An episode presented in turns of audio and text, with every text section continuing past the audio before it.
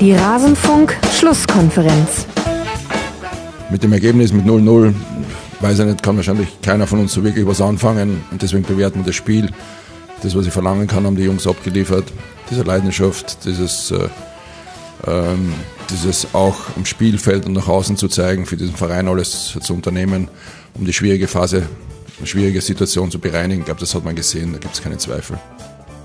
Es waren genug Torchancen, ähm, dadurch für uns dieses Spiel zu gewinnen. Ich diese Mannschaft sehe, was sie abliefert, was sie versucht zu machen, ist ein Zeichen, dass wir gerne zusammenarbeiten.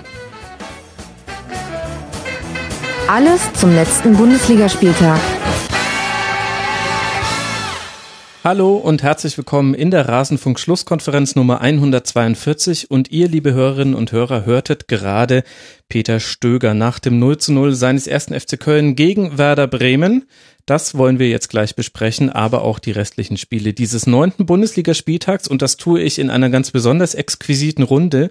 Ich begrüße hier bei mir im Rasenfunk Hauptquartier Günter Klein, Chefreporter Sport vom Münchner Merkur bei Twitter als Ed Güg62 eine Legende. Hallo Günther.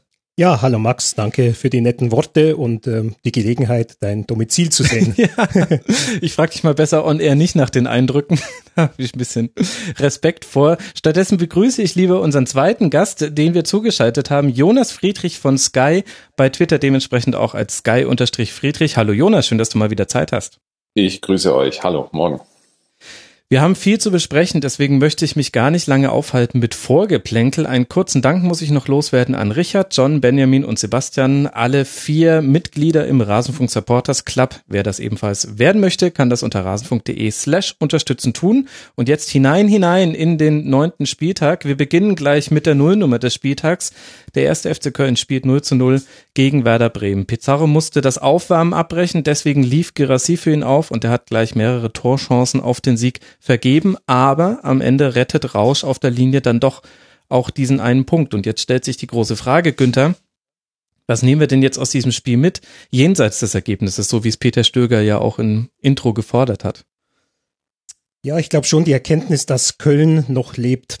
Also ich fand dieses Spiel, obwohl es ja eigentlich ein schlechtes Spiel war, sehr unterhaltsam. Mhm. Ja, wenn man einen gewissen Spaß am Unvollkommenen hat, äh, äh, kann man sich an sowas berauschen.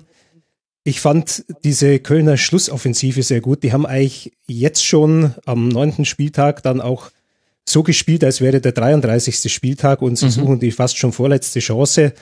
Äh, äh, richtig mitreißen, wie dieser, dieser ja, leicht bucklige Dominik Heinz da ähm, vorgaloppiert ist, praktisch aus der, aus der Innenverteidigung raus äh, das ganze Spiel gestaltet hat durch das Mittelfeld geprescht ist, wie früher bei den Bayern äh, Lucio in seinen wildesten Zeiten und dann auch wirklich noch diese öffnenden Pässe. Das ist die alte Betzenberg-Schule. Ja, ja, also, ja. ja genau so. So ein richtig schönes, wildes Spiel. Und dieses Bemühen der Kölner, das war schon sehr offenkundig und sie haben ja auch noch Chancen rausgespielt. Natürlich, wie dann äh, Girassi mit diesen Chancen umgeht, das ist schon irgendwo zwischen Tragik und Slapstick. Aber eigentlich ja, eine eine Ansage von Köln, dass, ähm, dass die Mannschaft und der Trainer, dass es ja eigentlich, ja, bis, bis auf eben diese Nuancen vorne in der, in der Chancenverwertung ja schon passen würde. Ja, Jonas, möchtest du dazu stimmen? Ja, natürlich. Also es ist halt, äh, es hat alle Ingredienzen einer großen griechischen Tragödie. Also die, die Köln da im Moment ja. durchläuft. Ja? ja? Also es fehlt noch die Katharsis, die ist offen. Aber ähm, es ist, es ist, es ist ein Jammer. Also das, zumindest das, was ich gesehen habe, die Highlights dieses Spiels, dann, dann müssen sie diese Partie einfach gewinnen. Man kann sich jetzt den Kopf drüber zermartern, ob sie denn mit einem Pizarro oder einem Stürmer, den sie letztes Jahr hatten, dessen Name man einfach nicht mehr in den Mund nehmen sollte, vielleicht, weil es äh, vielleicht ein Teil des Problems ist, ähm, ob sie damit das Spiel gewonnen hätten. Es ist schon unglaublich, wie die Saison verläuft. Es sind ist genauso wie letzte Saison eigentlich fast alle Spiele eng und, ja. äh, und nah dran. Und letztes Jahr sind dann halt immer, ja, sind oftmals die drei Punkte dann halt irgendwie noch für die Kölner äh, vom Laster gefallen. Dieses Jahr tun sie das nicht. Ich finde natürlich auch, dass sie schon, ja, also ich, ich hadere immer so ein bisschen mit dem Mittelfeld, wie sie da aufgestellt sind. Das finde ich jetzt nicht so ganz optimal. Das mhm. ist auch, glaube ich, schon ein, ich denke, offizielles Versäumnis äh, der Vereinsführung. Ähm, ja, und äh, Ja, aber tatsächlich kann man natürlich aber auch mitnehmen, sie leben weiterhin noch und äh, sie spielen weiterhin vernünftigen Ball. Ja, stimmt. Das eigentlich positive unser erste FC Köln sich so eine Stabilität im Konstrukt erarbeitet hat in den letzten Jahren und auch so viel Vertrauen und so viel Kredit, dass sie halt jetzt nicht auseinanderfliegen. Also, äh, weil das würden andere Vereine tun. Äh, speziell der FC noch vor fünf Jahren wäre in einem heillosen Chaos jetzt versunken. Mhm. Ähm, mit, mit diversesten, mitunter auch putzigen Rand- und Nebenerscheinungen, die es dann da, die es dann da so gibt. Aber da stünde wieder Christoph Daum an der Linie, ja. Ja, und diverse Autos stünden auf diversen Straßenbahnen und äh, genau, Christoph Daum würde äh, kleine Söhne segnen ähm, und, und so weiter und so fort. Ähm, ja, aber andererseits kippt es ja auch schon so ein bisschen. Also bei diesem Spiel war die Stimmung auch wieder da, aber unter anderem ja auch unter der Woche gegen Borisov. Wir wollen euch kämpfen sehen, Sprechgesänge, obwohl man ihnen genau diesen Einsatz, jetzt fand ich aus neutraler Sicht, jetzt nicht unbedingt absprechen konnte. Und der eine große Unterschied zur letzten Saison ist natürlich die Zahl 17. Das sind die Gegentore nach neun Spielen. Wenn es auch jetzt in diesem Spiel gegen Werder kein Gegentor gab, aber ja auch eine große Chance vor Ende, das ist halt ein richtiges Problem. Da bin ich aber ein großer Freund des Streichergebnisses. Ähm, und dieses Streichergebnis war halt das Spiel in Dortmund. Also ja, ähm, 0 zu 6. Ja, äh, 5 oder 6, genau, bin mir gerade nicht sicher. Ähm, so, und ähm, wenn du, okay, wenn du die rausrechnest, dann geht's eigentlich schon wieder. Dann passt, dann ist man auf Augenhöhe ja. mit Hoffenheim, über die wir da später auch noch sprechen würden. Bringt uns ja auch so ein bisschen Günther zu Werder, die in dem ganzen Spiel nur zwei Schüsse aufs Tor hatten. Und meine These dazu ist, die haben fast mehr verloren als der FC. Denn Werder hatte weniger zu verlieren, steht bei fünf Punkten. Mit einem Sieg hätte man sich richtig distanzieren können, hätte da einen Konkurrenten im Abstiegskampf deutlich hinter sich lassen können. Aber wie schon bei einigen anderen Spielen zuletzt von Werder Bremen war das recht zurückhaltend und nach vorne dann. Es gab wenige große Chancen, aber halt sehr wenige. Ja, aber ich glaube, dass Werder dieses Unentschieden eigentlich ganz gern äh, entgegengenommen hat. Mhm. Also ich sehe jetzt den Druck nicht so äh, immens, dass die hätten gewinnen müssen. Ähm, die haben jetzt halt ein sehr wichtiges Spiel mit Augsburg zu Hause dann ja. vor der Brust. Und ich glaube, wenn sie äh, in der Lage sind, das zu gewinnen, dann, dann hätten sie also die Punkte wieder reingeholt, die sie in Köln vielleicht äh, haben liegen lassen.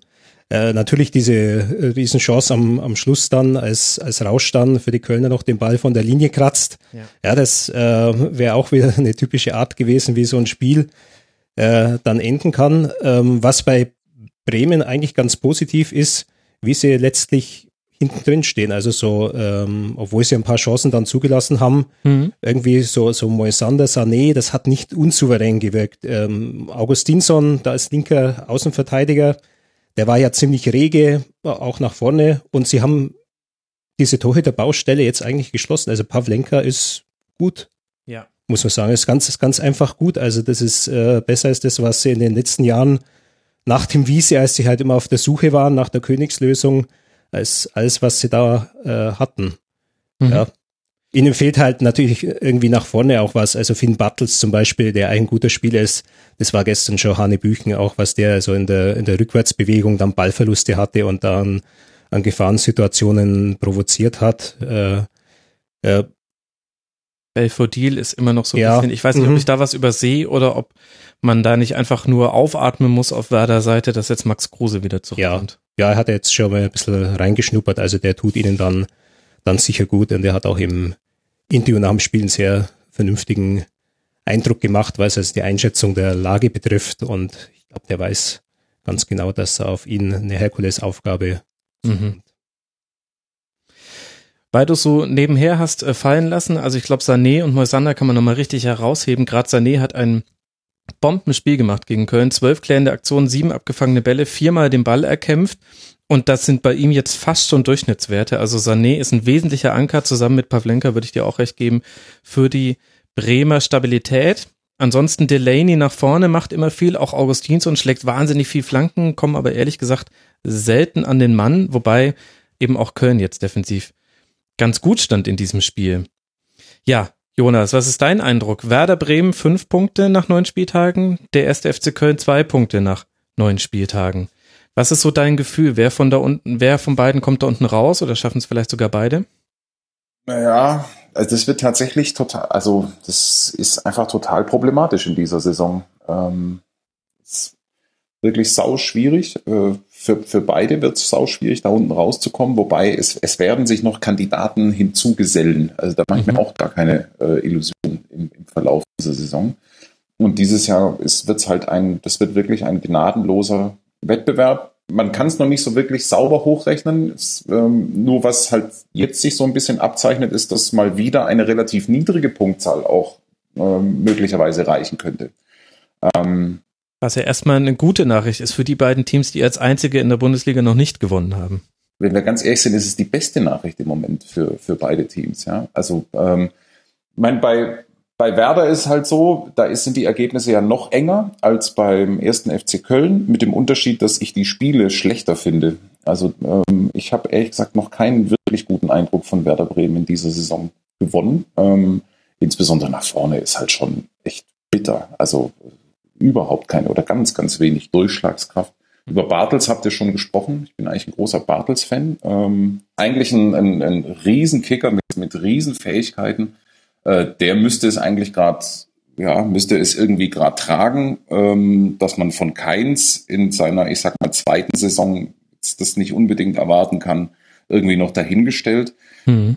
Und dementsprechend gibt's halt im Moment echt keinen, der in die große Gruselücke äh, stößt. Und das rächt sich bitter in einer, also ist ja vernichtend. Was, lass mich, wann war überhaupt das letzte Werder-Tor? Ich kann mich. Äh, das war gegen das den VfL Wolfsburg Ende September am 5. Ende September. Ja, äh, puh. Ist, äh, sehr kontrollierte Offensive. Sehr kontrolliert, ja. ja. Gut, ich aber mein, was, was bei Werder, ähm, was man auch sehen sollte, die haben schon fast so was HSV-artiges, was das, diesen Überlebenskampf betrifft. Jetzt vorsichtig, die sind ja auch Günther. schon ewig. Ja, die sind wie so ein HSV, nur ohne äh, Lebenszeituhr.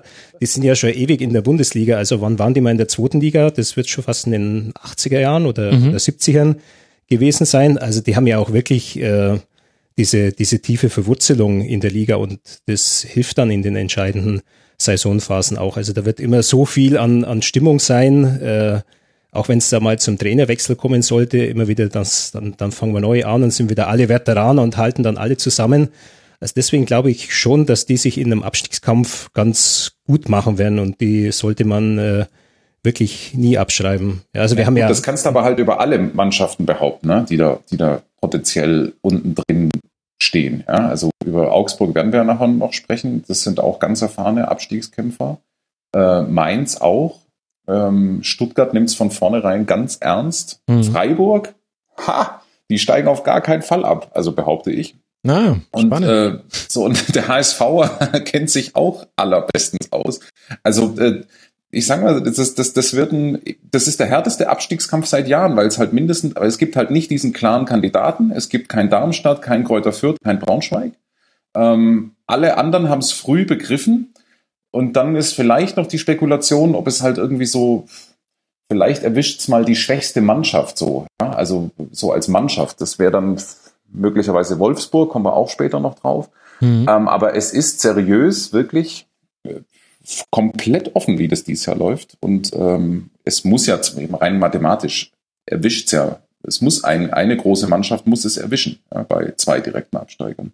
Ja, es sind zumindest ein paar drin, die halt dieses Abstiegserlebnis schon hatten in letzter Zeit. Dann Freiburg, Köln natürlich auch äh, sind Fahrstuhlmannschaften gewesen. Im VfB hat es mal erwischt, sogar Frankfurt, die ja momentan auf sieben stehen. Die mhm. haben das mal erleben müssen. Hertha war vor nicht allzu langer Zeit ja auch mal ein Jahr in der zweiten Liga.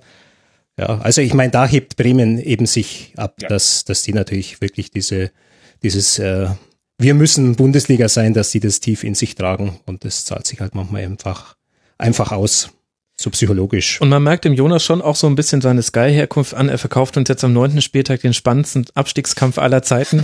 das muss man auch erstmal hinbekommen. Bauchbinde rein, genau. Ja. Wenn du mir jetzt ja. noch The Walking Dead näher bringst, dann hast du, hast du alles erreicht. Wir haben da schon eine URL eingerichtet, sky.de slash Abstiegskampf. ja. Sehr gut. Die nach dem neunten Spieltag zu aktivieren, halte ich für gerechtfertigt. Bei Köln wollte ich noch kurz auf Ötschan hinweisen. Der ist mir positiv ausgefallen, hat die meisten Pässe in der gegnerischen Hälfte bei der höchsten Passquote geschlagen und das waren auch recht sinnvolle Pässe, also nicht nur Quergeschiebe. Und ehrlich gesagt hat er sich damit sehr abgehoben von vielen seiner Mitspielern. Aber dass das Problem der Spielaufbau bei Köln ist und das Mittelfeld ja auch nicht das gerade Beste, das haben wir ja auch schon gestreift. Die nächsten Spiele für den ersten FC Köln. Jetzt geht's auswärts nach Berlin im DFB-Pokal, dann in Leverkusen zu Hause gegen Borisov, gegen Hoffenheim, bei Mainz 05 und dann wieder zu Hause Arsenal und Berlin. Und Werder Bremen darf zu Hause gegen Hoffenheim ran dann zu Hause gegen Augsburg, ganz wichtiges Spiel, auswärts bei Eintracht Frankfurt und dann zu Hause gegen Hannover 96. Das heißt, ich glaube, diese beiden Heimspiele, Augsburg, Hannover 96, da müsste dann mal der erste Bundesligasieg in dieser Saison fallen. Sonst könnte das alles eine ungute Tendenz annehmen. Ungute Tendenzen unter HSV das gehörte auch lange zusammen, aber vielleicht nicht unbedingt an diesem Spieltag. Denn zu Hause gegen den FC Bayern gab es zwar eine Niederlage, aber sie war nur sehr knapp und im Nachhinein, Jonas, wurde das Spiel auch sehr auf den Platzverweis gegen Gideon Jung reduziert. Findest du das denn richtig, diese Nachbetrachtung? Jein. Also, ähm, ich bin mir selber immer, also ich bin mir ehrlich gesagt immer noch nicht sicher, wie ich selber den Platzverweis eigentlich finden soll. Weil rein regeltechnisch geht das voll in Ordnung. Mhm. Ich habe aber auch sozusagen irgendwie so spontan und aus dem Bauch raus gedacht, komm, mit Gelb hätte sich jetzt auch keiner beschwert. So. Ja. Ähm, und tatsächlich kann man natürlich viel auf, man kann natürlich vieles, aber sicherlich nicht auch, sicherlich auch nicht alles auf diesen Platzverweis reduzieren. Am Ende fand ich, hat der HSV wirklich eine kämpferisch gute Leistung hingelegt. Also wenn man das aus einer, also das, das, der Anlaufverhalten wirklich großartig äh, und zwar über einen extrem langen Zeitraum. Die haben, sind den Bayern wirklich auf die Nerven gegangen und sobald der Ball beim FC Bayern irgendwie an die, die neue Station kam, sofort scharfes Anlaufen. Mhm. Sehr diszipliniert, total laufstark, kämpferisch, Publikum mitgenommen. Also da war viel da. Über das spielerische Moment brauchen wir jetzt das lassen wir an der Stelle jetzt einfach mal beiseite. Ähm, weil ich fand auch, dass Bayern es gar nicht so schlecht gespielt hat. Also das war jetzt keinesfalls so, dass die, äh, dass, dass München irgendwie so ähm, total langsam aufgetreten wäre. Also, nee, da hat schon echt viel gepasst beim HSV. Ähm, auch wenn es am Ende, der Auswärtssieg geht trotzdem voll in Ordnung. Ja, also ähm, muss man auch klar sagen. Aber um zurück auf den eigentlichen Punkt zu kommen, äh, Gideon Jung, eine Fehlentscheidung war es halt auch nicht. Ja? Also das, das war es auch auf gar keinen Fall. Das äh, ist total, äh, wie heißt das? Äh, vertretbar. Ja? Ähm, ja, in dem Sinne sogar im wahrsten Sinne des Wortes. Genau, richtig, genau. Die, ja, die ähm, Frage ähm, ist halt nur die nach der Linie. Das hat unser Hörer Fiete unter mitmachen.rasen.de geschrieben. Er sagt, wenn das rot ist, was man geben kann, dann müsste man Vidal mit seinem Ellbogencheck auch mindestens gelb geben. Und ähm, später gab es noch eine weitere Szene, wo es dann auch ein äh, Platzverweis für die Bayern hätte geben können. Und das finde ich ist tatsächlich ein valider Punkt, dass wenn man eine so recht eng gepfiffene äh, rote Karte gibt, dass man dann auch im Nachhinein ähnlich dieser Linie verfahren müsste. Es war keine, es war vielleicht auch kein leichtes Spiel für ja, das, das Fritz, Fritz glaube ich. Ne? Marco Fritz, das genau. War, es gab ganz schön auf die Socken kann mich auch daran erinnern, dass äh, James eine komische gelbe bekommen hat für fast nix. Also es war irgendwie so, so, so die ganz klare Linie war tatsächlich nicht da und unter dem Gesichtspunkt des Spielmanagements ähm, wäre es vielleicht auch schlauer gewesen, ähm, halt die rote stecken zu lassen und das mit Gelb zu sanktionieren. Aber hey, yo, das ist am Ende dann auch nicht, äh, halt nicht an die These, dass es mit äh, elf Mann zwingend äh, das 0 zu 0 gegeben hätte. Genau, das ist ja das Interessante, finde ich, Günther. Also ja, auf dem Papier in der ersten Halbzeit nur vier Torschüsse bei, in der zweiten dann 17. Aber die Frage ist auch, hätte der HSV das durchhalten können, dieses sehr laufintensive Spiel auch? Hätte er vielleicht sogar geschafft, weil er ja auch in der zweiten Halbzeit dann ganz gut auf die neue Situation reagiert hat mit einer, mit einer taktischen Umstellung, die er natürlich mit einem Mann dann weniger machen musste. Also ich finde schon, dass der HSV insgesamt das sehr klug agiert hat. Ähm, auch mutig, ja, sich den Bayern so zu stellen, das kannte man vom HSV aus den letzten Jahren eigentlich nicht. Also entweder sie haben sich völlig versteckt von Beginn an, nur darauf gewartet, dass das erste Gegentor fällt. Also da kann ich mich erinnern an Pokalspiele mal 0 zu 5 oder so in, in Hamburg, mhm. als Oliver Kreuzer noch Sportdirektor war. Oder das andere Extrem, zum Beispiel München, wo sie mal 2-9, glaube ich, verloren haben, dass sie absolut blauäugig hier die Offensivgötter spielen wollten. Diesmal haben sie eigentlich eine gute Balance gefunden, ja, die, die Bayern möglichst von ihrem Tor wegzuhalten. Und wenn man bei den Bayern sieht, nur vier Torschüsse in einer Halbzeit, das ist schon eine gewisse äh, Ratlosigkeit, die sich in diesen Zahlen ausdrückt. Ja, auch dieses Tor von Bayern, das war ja eher so ein, äh, ja, so ein, so ein Querschläger, Zufallsprodukt. Mhm. Ja. Aus den klaren Chancen, die sie dann gegen Ende hin hatten, haben sie nichts gemacht. Und was ich auch noch bemerkenswert fand, dass der HSV mit zehn Leuten ja tatsächlich am Schluss noch ein bisschen Druck machen konnte mhm. äh, und Bayern tatsächlich dann auch mal Konterangriffe äh, spielen konnte, was ja in so einem Fall dann, dann auch nicht die Regel ist. Also der HSV hat keinen so schlechten äh, Eindruck gemacht. Alles in allem, finde ich. Mhm. Gerade die linke Abwehrseite hat Bayern deutlich aus dem Spiel genommen. Robben nicht so akquilant gesehen gegen Van Drongelen und Santos. Santos äh, sich achtmal den Ballbesitz äh, erkämpft, sieben Bälle abgefangen und vor allem haben die da ein sehr gutes Doppeln gespielt. Auf der anderen Seite, Jonas, also auf der anderen Spielseite, ist das nicht ganz so gut gelungen, wobei ich da fast weniger auf den HSV zeigen würde als auf Kingsley Coman, der ein starkes Spiel gemacht hat. Der, der spielt insgesamt eine ganz gute Saison. Also der hat schon vier, fünf gute Spiele. Das war aber vielleicht sein Bestes, äh, auf jeden Fall. Es fehlt so, das also die Ruhe im Abschluss, so die, die Ruhe in der letzten Aktion, die geht ihm ab. Mhm. Ähm, da merkt man einfach so, ja, aber gut, das ist auch in dem Alter jetzt irgendwie auch nicht außergewöhnlich. Aber das ist tatsächlich, finde ich, auch eine der Positiverscheinungen in der Saison und auch in diesem Spiel. Sakai wollte ich noch ganz, also wo wir gerade noch mhm. bei HSV-Lobhudeleien sind. Ähm, ich habe es irgendwie so nicht mitgeschnitten, aber Sakai hat eine wahnsinnige Entwicklung genommen. Also dass er nicht nur, ich habe damals ehrlich gesagt, als, als ich gehört habe, dass Sakai die neue Führungsfigur beim HSV ist und er mit der Binde ausgestattet wird, das äh, habe ich fast nicht glauben können. Ähm, aber mittlerweile ist total offensichtlich, das ist, äh, der ist wahnsinnig wichtig in dieser Mannschaft und hat, äh, finde ich, auch echt gut gespielt. Ähm, so, ja, auf Bayern-Seite, ach, das war, ein, das war ein ordentliches Spiel, das war ein gutes Spiel. Und ähm, ich fand Bayern hat hm, mit über, über Coman geglänzt, keine Frage. Es ist keiner so richtig abgefallen, außer vielleicht Hames, mhm. ja, ist immer noch so ein bisschen fremdkörprig. Ähm, oder so. Ja, der ist einfach nicht in dieser Mannschaft. Also ja. So, so wie er spielt. Ne? Ähm, und trotzdem, Bayern hat auch echt kämpfen müssen. Also, Hamburg hat München viel, viel abverlangt. Es war so ein giftiges Spiel, so ein echt richtig cooler Charakter eigentlich. Und ansonsten, der passt schon. Jetzt kommt es drauf an beim FC Bayern. Ja, irgendwie der HSV wäre noch so ein gefühltes Zwischenspiel ähm, vor den wirklich wichtigen.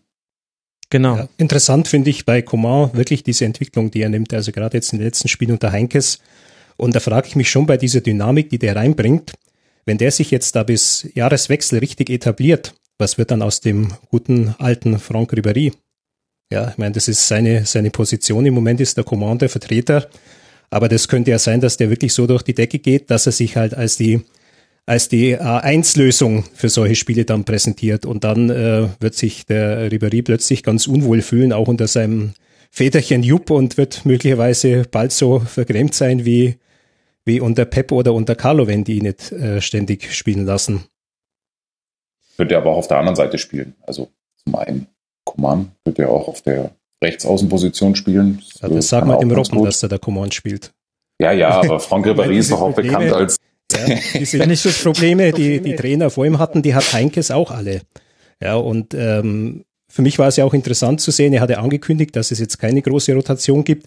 Und die gab es dann sehr wohl, ja, weil er natürlich auch weiß, dann bei so einem Spiel wie in Hamburg, bevor man zweimal auf Leipzig äh, da trifft, äh, nach Dortmund muss und dann durch das ja auch nicht ganz unwichtige ähm, Champions League Spiel in Glasgow hat, muss natürlich auch die anderen äh, Spieler, die, die, die Stammspieler entlasten und, und die anderen damit mit reinbringen und die bei Laune halten. Und gerade bei Tolisso hat sich ja zumindest äh, gelohnt. Das sind ja auch stark ähm, widerstrebende Interessen. Ja, also Tolisso ist der teuerste Spieler in der FC Bayern Geschichte von der Ablöse her. Und äh, auch für James ähm, gibt man, obwohl er ja angeblich durch die Leihgebühr relativ günstig ist, gibt mir äh, ein bisschen was aus und, und äh, ist sicher auch vereinsseitig ein Interesse daran, dass, dass diese Spieler da eingebunden werden. Also es kann nicht sein, dass es eine klare erste Elf gibt und alle anderen dann dahinter mal schauen müssen, dass da für sie ein bisschen was abfällt. Also diese Probleme seiner Vorgänger, die hat Heinkes auch alle mit übernommen. Aber du hast ja für Rames so viele Follower gekriegt, Günther. Vielleicht ist Rames ja. auch nur so eine Art Quotenasiate, so wie wir es früher mal hatten, als man dann auf einmal ja. Chinesen und Japaner hatte, weil man den Markt damit bedient. Ja, er ist noch so ein bisschen so das One-Hit-Wonder der WM 2014. Ja. Man weiß noch nicht so richtig. Also wie er so in Schalke äh, bei diesem Spiel aufgetreten ist, das war natürlich schon, mhm. schon toll. Da hat man einiges gesehen. Ja, das wahrscheinlich ein, ein Spieler, der der nicht sehr konstant ist, aber der durchaus zu Spitzenleistungen fähig ist, wird sicher vieles auch mit am, am Vertrauen abhängen, das ihm der Trainer entgegenbringt. Sein Lieblingstrainer oder der Trainer, dessen Lieblingsspieler er war, ist ja nun weg. Aber vielleicht gelingt es ihm ja auch zu, zu Heinkes was aufzubauen. Zumal jetzt ja auch äh, Müller ausfällt ein paar Wochen und es verändert diese Situation für James ja auch genau. entscheidend, womöglich. Da wird man dann sehen, ob er eine ist. Ja, glaubst du, Jonas, wie wird sich das auswirken jetzt? Thomas Müller durfte nur neun Minuten spielen. In der Zeit hat er einen Assist gesammelt, aber eben sich auch ein, wird jetzt noch kolportiert, stand Montagmittag ein Muskelbundelriss. Das wären dann bis zu sechs Wochen Pause zugezogen. Und Hummels auch noch sich in der Kapsel im Sprunggelenk was getan. Der könnte jetzt auch noch kurzfristig ausfallen. Was glaubst du, wird sich da verändern bei den Bayern? Muskelbündelriss, ehrlich, ist das die Diagnose? Weißt du? Das ist derzeit noch Gerüchtebasis. Okay. Und das sind nur sechs Wochen. Das ist, äh, das ist, glaube ich, äh, deutlich schlimmer. Äh, aber gut. Ähm, und, und Müller hat Muskeln? Okay. äh, ähm, er lässt einfach keinen aus, der Jonas. Ich lasse keinen liegen, ne. ja, wie wird sich das auswirken? Lass mal, lass mal kurz, ähm, lass mal kurz überlegen. Im, im Endeffekt schwächt die, schwächt die, die, die Münchner in, ja, vor schwierigen Spielen, vor, vor wichtigen Wochen. Aber ehrlich gesagt kann es der Kader auffangen. Also äh, Hummels sowieso.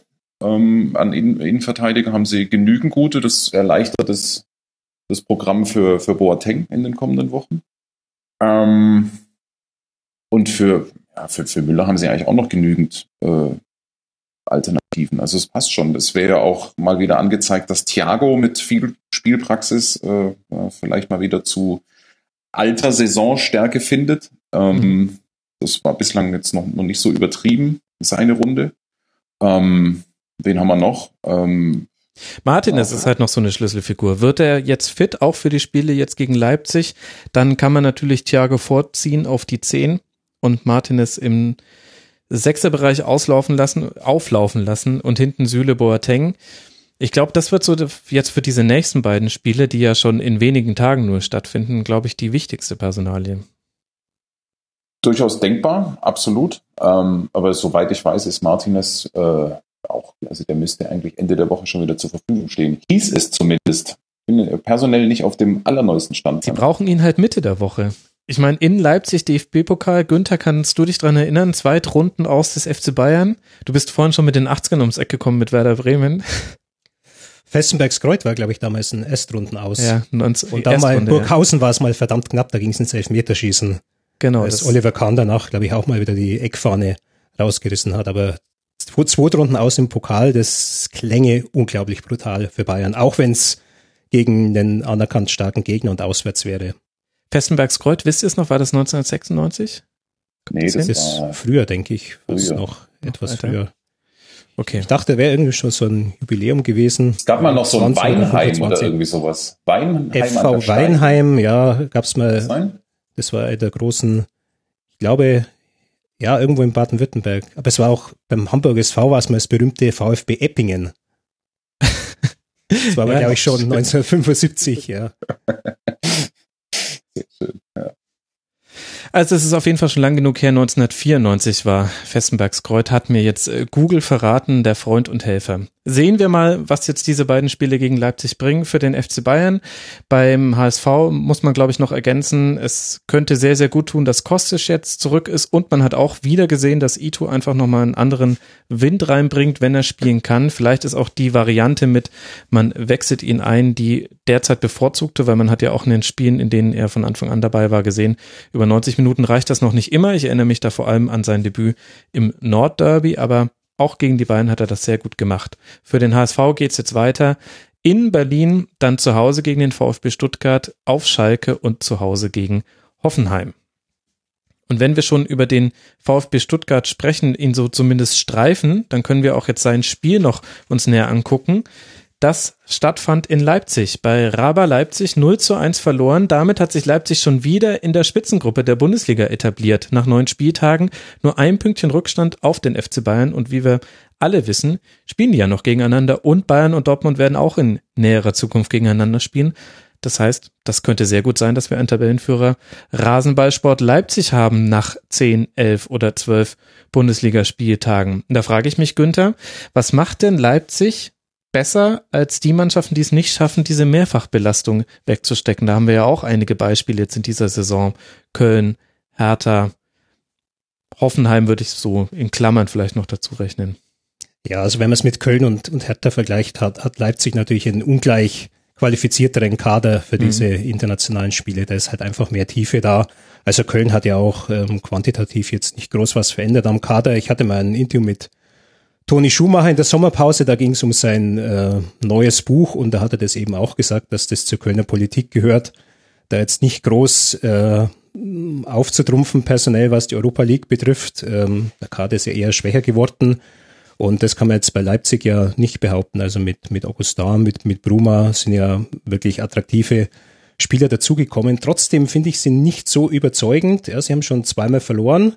Sie ähm, haben sich auch gegen den VfB äh, relativ schwer getan. Es hat alles sehr, sehr zäh irgendwie gewirkt. Ähm, der VfB hat ja durchaus da ähm, Szenen, wo er dann auch den, den Gulaschi, den Torhüter von Leipzig, äh, wirklich gefordert hat. Ähm, das Tor von, von Sabitzer war natürlich schön, ja, aber es war halt eigentlich Leipzig untypisch, so ein, so ein Schuss aus 20 Meter. Also voriges Jahr irgendwie die Tore, das war halt am Ende so, dass die ähm, ruckzuck innerhalb von wenigen Millisekunden den Gegner zerlegt hatten und Timo Werner dann eiskalt äh, den Ball flach ins, ins Eck geschlänzt hat. Das sieht man in dieser Saison eigentlich noch nicht so.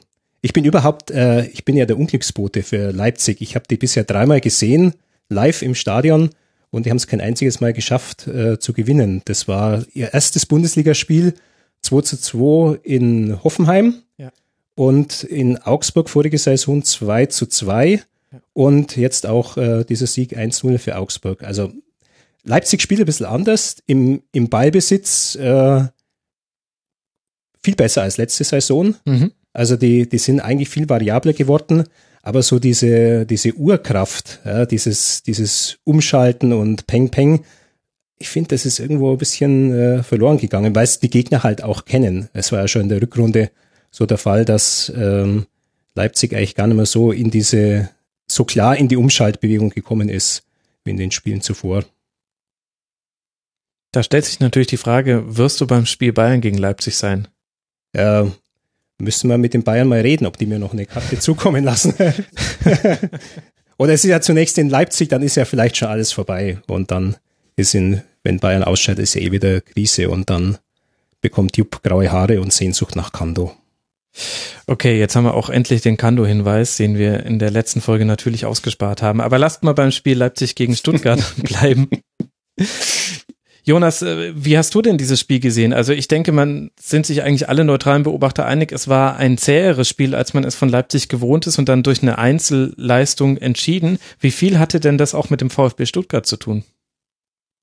Also zunächst mal muss man ja zu Leipzig sagen, also äh, im Gegensatz zu dir, lieber, mich, lieber Günther, mich überzeugen die schon total. Also, weil ich finde, das ist äh, der fast schon ultimative äh, Qualitätsbeweis, dieses Spiel zu gewinnen. Also äh, die Fähigkeit in der Champions League Woche den Bundesliga Samstag zu spielen, das ist ja eigentlich was, was über Jahre nur dem FC Bayern vorbehalten war. Das hat äh, keine andere Mannschaft irgendwie verlässlich hinbekommen. Dortmund hat es eine gewisse Zeit lang geschafft. Ähm, und wie Leipzig das schon in dieser Saison hinkriegt, finde ich bemerkenswert. Äh, ich habe das Spiel am, gegen, gegen Porto gesehen ähm, und das war schon eine wahnsinnige Energieleistung mit zwei blöden Abwehrfehlern. Ansonsten war das, ansonsten, äh, die waren hoch überlegen und das war eigentlich eher ein 3-0 als ein 3 2. Äh, und dann halt jetzt gegen Stuttgart, da finde ich, da sind, da ist in so einem Spiel drei Tage später, da ist Leipzig von der B-Note befreit, finde ich. Also da geht es nur ums Ergebnis. Und ähm, wenn du dann gegen VfB, der wirklich ein unangenehmer Auswärtsgegner ist, ähm, auch wenn sie sich dafür genau nichts kaufen können, wenn du dann gegen VfB gewinnst, hast du alles erfüllt. Insgesamt finde ich, wir haben super eingekauft, das äh, habt, habt ihr schon besprochen, also da sitzt alles. Sabitzer spielt eine brutal starke Saison, wirklich noch stärker als letztes Jahr, weil er äh, jetzt halt auch nochmal, dieses Tor ist ja unfassbar. Also äh, und der war auch schon gegen Porto unglaublich. Äh, den, den, der ist gerade unstoppable. Der ist wirklich im Beast-Modus. Ähm, und Forsberg gucke ich immer noch lieber zu beim Fußballspielen, weil der irgendwie noch eleganter geworden ist, zumindest in meiner Wahrnehmung. Ähm, das ist schon bloody good Football Team, was die da haben. Ähm, so, und äh, was, was, was, ist, was ist noch wichtig bei Leipzig? Ja, also Orban und Demme fand ich in dem Spiel jetzt noch sehr ja. überraschend, weil die auch mehr für den Spielaufbau getan haben als zuletzt. Also es hängt auch natürlich damit zusammen, dass der VfB gerade in der ersten Halbzeit sehr tief stand und dann muss halt auch mehr Aufbau von hinten herauskommen, weil du hast nicht diese Umschaltsituation.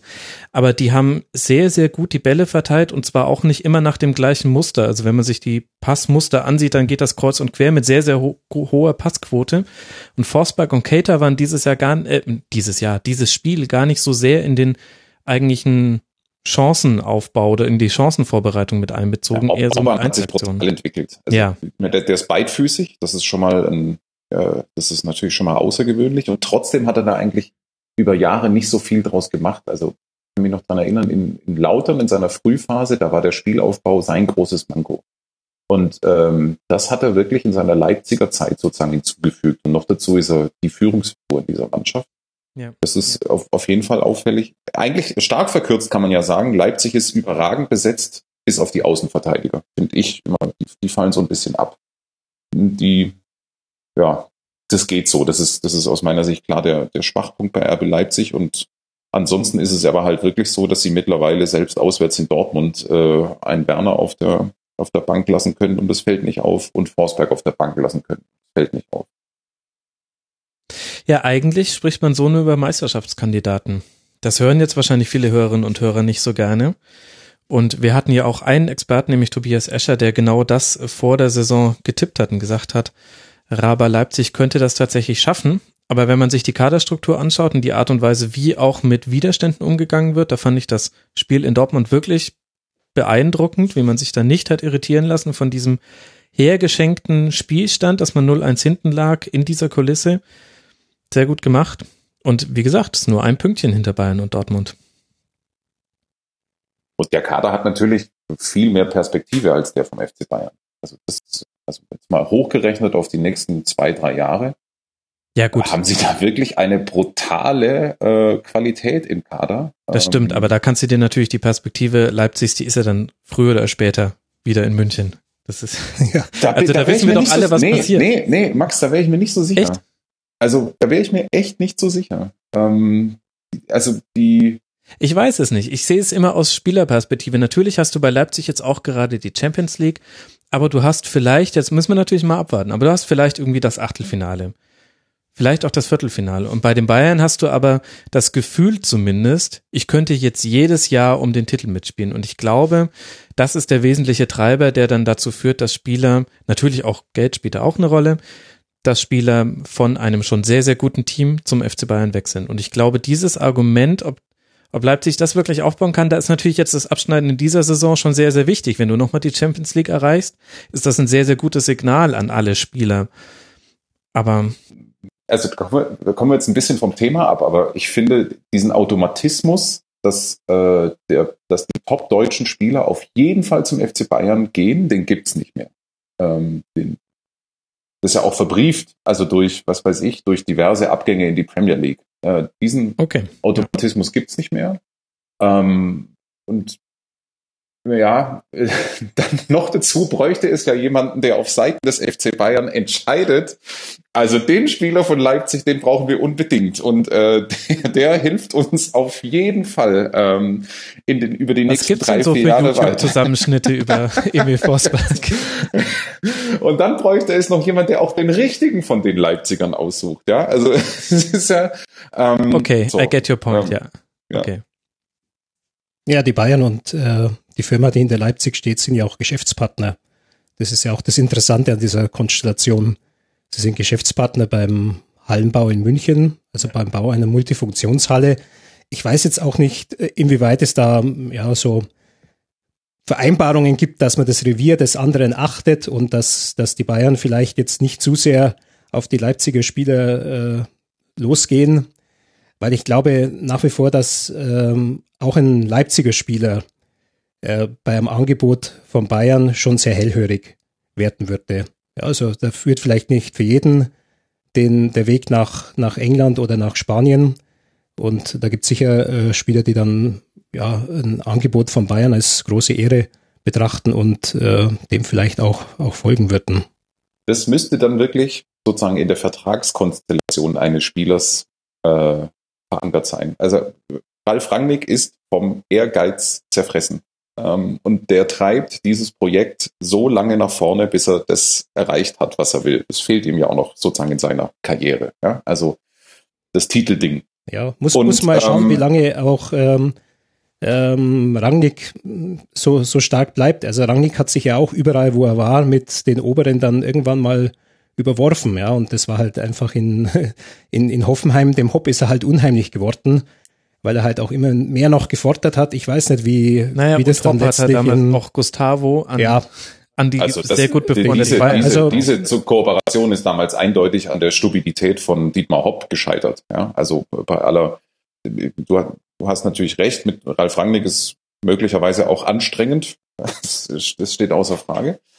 Ähm, aber worauf ich eigentlich hinaus will, ist die Leipziger, wenn der, nur mal, jetzt nur mal einfach, spielen wir es mal durch.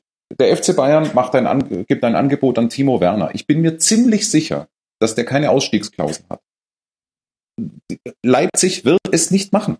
Die werden ihn einfach nicht hergeben, weil sie es auch nicht müssen. Ja? Und ähm, natürlich hat es möglicherweise, vielleicht liege ich jetzt auch komplett daneben und genau nächste Woche, nächsten Monat wird es verkündet. Aber ich glaube es einfach nicht. Ich glaube, dass die Leipziger so eine, sie haben den Background, äh, sie haben auch die Begeisterungs- und Überzeugungsfähigkeit für die Spieler. Sie haben es in der Vergangenheit schon oft bewiesen, ähm, dass sie, ähm, sagen wir, Spieler halten können. Und da, wo sie es nicht konnten, beispielsweise bei Navi Keita, da wussten sie es so lange vorher und sind im Übrigen auch so schlau, die haben den Nachfolger für Keita jetzt schon verpflichtet in Kampel. Ja? Und ähm, ich und was, womit ich ihnen unterstelle, ähm, dass die in der Kaderplanung einfach so, so weit vorne sind, ähm, auch im Vergleich zum FC Bayern. Ähm, den, das, das, das wird ihnen nicht passieren, dieser Fehler. Die gehen sicher ich sehr planvoll vor, aber ich bin mir auch sicher, dass die keine anderen Verträge abschließen können, als, als äh, es in der Fußballbranche einfach üblich ist. Also da konnte man im Spiegel auch die Geschichte lesen, als sie den Bruma holten, da ist denen auch ganz klar diktiert worden, äh, was da alles an, an Nebengeräuschen und so läuft. Ähm, das hatte auch Dortmund mal versucht, äh, in, aus der Position der Stärke heraus zu sagen, wir machen keinen Vertrag mehr mit Ausstiegsklauseln.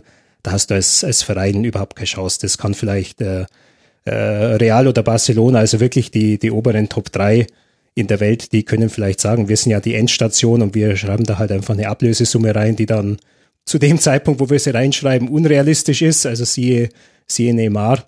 Aber alle anderen Vereine, die werden letztlich diesen äh, Üblichkeiten und Übelkeiten des Marktes fol- folgen und es werden die Spielerberater diktieren, was da alles an Klauseln drinsteht und äh, wie, Lewandowski so schön gesagt hat, wenn ein Spieler äh, aus dem Vertrag raus will, dann wird er Mittel und Wege finden, aus dem Vertrag rauszukommen.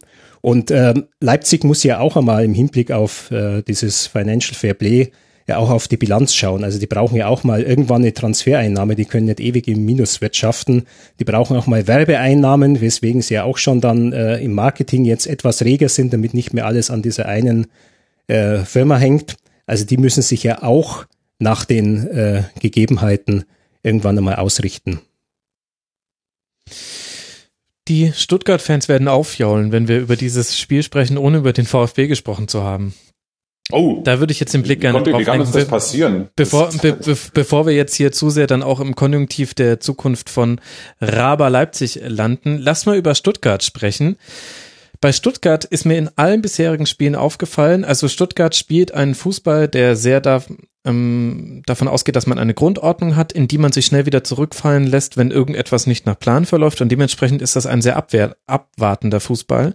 Und jetzt habe ich aber schon mehrere Spiele diese Saison gesehen und da würde ich auch dieses Leipzig-Spiel dazu rechnen, wo ich den Eindruck hatte, mit dieser Passivität, vor allem in der ersten Halbzeit, hat man mögliche Punkte liegen lassen. Durchschnittlich schießt der VfB in der ersten Halbzeit viermal aufs Tor, in der zweiten Halbzeit achtmal aufs Tor. Das muss man jetzt auch nicht komplett überbewerten, aber ich finde, man hat es jetzt schon häufiger gesehen. Und wenn ich mir die Tabellensituation angucke, dann sehe ich erst sechs erzielte Treffer. Denen stehen zwar auch nur elf gefangene Gegentore und zehn Punkte gegenüber, aber drei Punkte Vorsprung noch auf den Tabellen 16. den HSV. Wie könnte es anders sein? Und meine These, Jonas, ist, der VfB ist diese Erstligasaison jetzt zumindest in den ersten neun Spielen oft zu passiv angegangen und auch hier in Leipzig war mehr drin. Meine These ist, der VfB schätzt sich total realistisch ein. Mhm, der okay. VfB weiß genau, das ist der härteste, sind wir wieder beim Anfang, das ist der härteste Abstiegskampf seit Jahren und es geht ausschließlich äh, ums Überleben. Und noch hinzu kommt die Kaderstruktur. Der mhm. VfB ist, ich sag mal, im Abwehr- und Mittelfeld Bundesliga solide aufgestellt. Also vielleicht ein bisschen mehr als das, aber da sind sie wirklich Bundesliga. Und im Sturm oder im Angriff, da sind sie perspektivisch europäische Klasse, aber halt noch sehr jung. Ähm, mit Terodde. Äh, also, ähm, also so, du kannst mit der Kaderstruktur ausschließlich, äh, du, du musst eines vermeiden, du darfst nicht in den Strudel geraten. Das kann dir mit der Kaderstruktur schnell um die, um die, um die Ohren fliegen. Und sie sind halt, sagen wir mal, im Spiel nach vorne mit den jungen Spielern, die vor Talent platzen, aber es halt noch nicht äh, verlässlich abrufen können, sind sie auf Momente angewiesen. Und äh, diese Momente müssen sie ihnen verschaffen, indem das, äh, die Basis stabil bleibt. Und das ist, und das genau deswegen gehen sie äh, die Spiele so an, wie sie sie angehen. Ja? Ähm, sie liefern halt blöderweise immer das gleiche Auswärtsspiel ab. Also du kannst eigentlich, äh, also wie viele Auswärtsspiele haben sie? Lass mal rechnen, das müssten vier oder fünf sein. Das, das ist immer das Gleiche. Äh, Hertha da ging's los. Auch in Berlin gut mitgespielt und zum Schluss halt war, war Berlin halt ein bisschen erfahrener, ein bisschen abgezockter. Äh, Schalke, da waren sie, glaube ich, wirklich nicht besser. Aber ansonsten, Gladbach war das, war eigentlich ein gutes Spiel und Frankfurt, äh, ja, mal, habt ihr, glaube ich, auch Last Minute schon besprochen. Last alle. Minute und genau. hätte auch genauso gut ein Auswärts sein können. So, und ähm, Leipzig passt eigentlich sehr gut in diese Reihe gut mitgespielt. Nach vorne fehlt der letzte Punch. Ich fand noch, dass es das erste wirklich schwächere Spiel von Terodde war. Ähm, das ist mir noch aufgefallen, der sich ansonsten in vielen Spielen immer reingehauen hat und äh, totaler Faktor war, obwohl er kein Faktor war. Ihr wisst, was ich meine. Mhm. Ähm, diesmal habe ich das irgendwie nicht gesehen.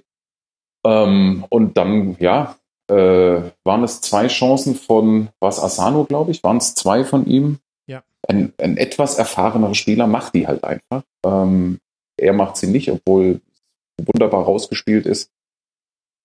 Das ist halt genau diese Jugendlichkeit, die der VfB hat.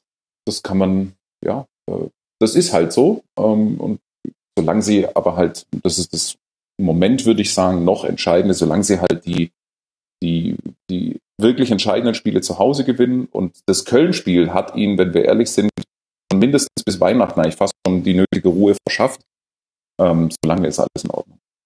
Ich glaube, die haben den Übergang von der zweiten Liga aber ganz gut geschafft. Also weg von diesem Halleluja-Fußball, der sich ja in mhm. einer skurrilen ähm, Tordifferenz ausgedrückt hat. Also sie stehen, finde ich, hinten relativ stabil. Ich glaube auch, auch, dass Zieler ein sehr guter Transfer war, weil sie einfach diese, diese Torhüter-Baustelle jetzt da geschlossen haben. Das ist wirklich ein Torhüter mit, mit, mit einer sehr guten Ausstrahlung.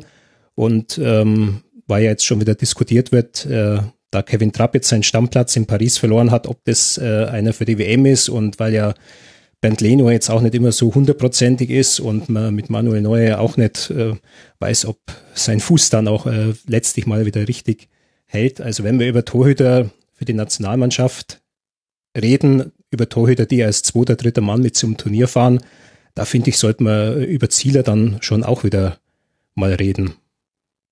Also äh, der hat schon gefühlt vier, fünf Punkte in der Saison gewonnen. Ja. Ähm, der steht wirklich. Ausstrahlung ist der Hammer. Äh, die ist, die ist, die ist wirklich sensationell. Ähm, ich finde auch die beiden Außenverteidiger waren total notwendig. Ähm, also sprich Aogo links und äh, Beck rechts. Ähm, insbesondere Aogo hat eine Riesenlücke gestopft. Da war der VfB blank. Ähm, das Außenverteidiger-Thema wäre auf jeden Fall um die Ohren geflogen. Ansonsten, ähm, nee, also das, äh, das, das hat schon was, wie der VfB da auftritt und äh, von all den Kandidaten, über die wir da vorhin im, beim Thema Abstiegskampf gesprochen haben, hat, finde ich, der VfB so die besten Ausgangspositionen. Ja, so ein bisschen die ordnende Hand im Mittelfeld, die würde mir da noch fehlen. Also vorne ja, haben gut, sie wirklich haben sie unglaubliches, ja, ne? ja, vorne haben sie halt wirklich äh, schon ganz gutes Potenzial.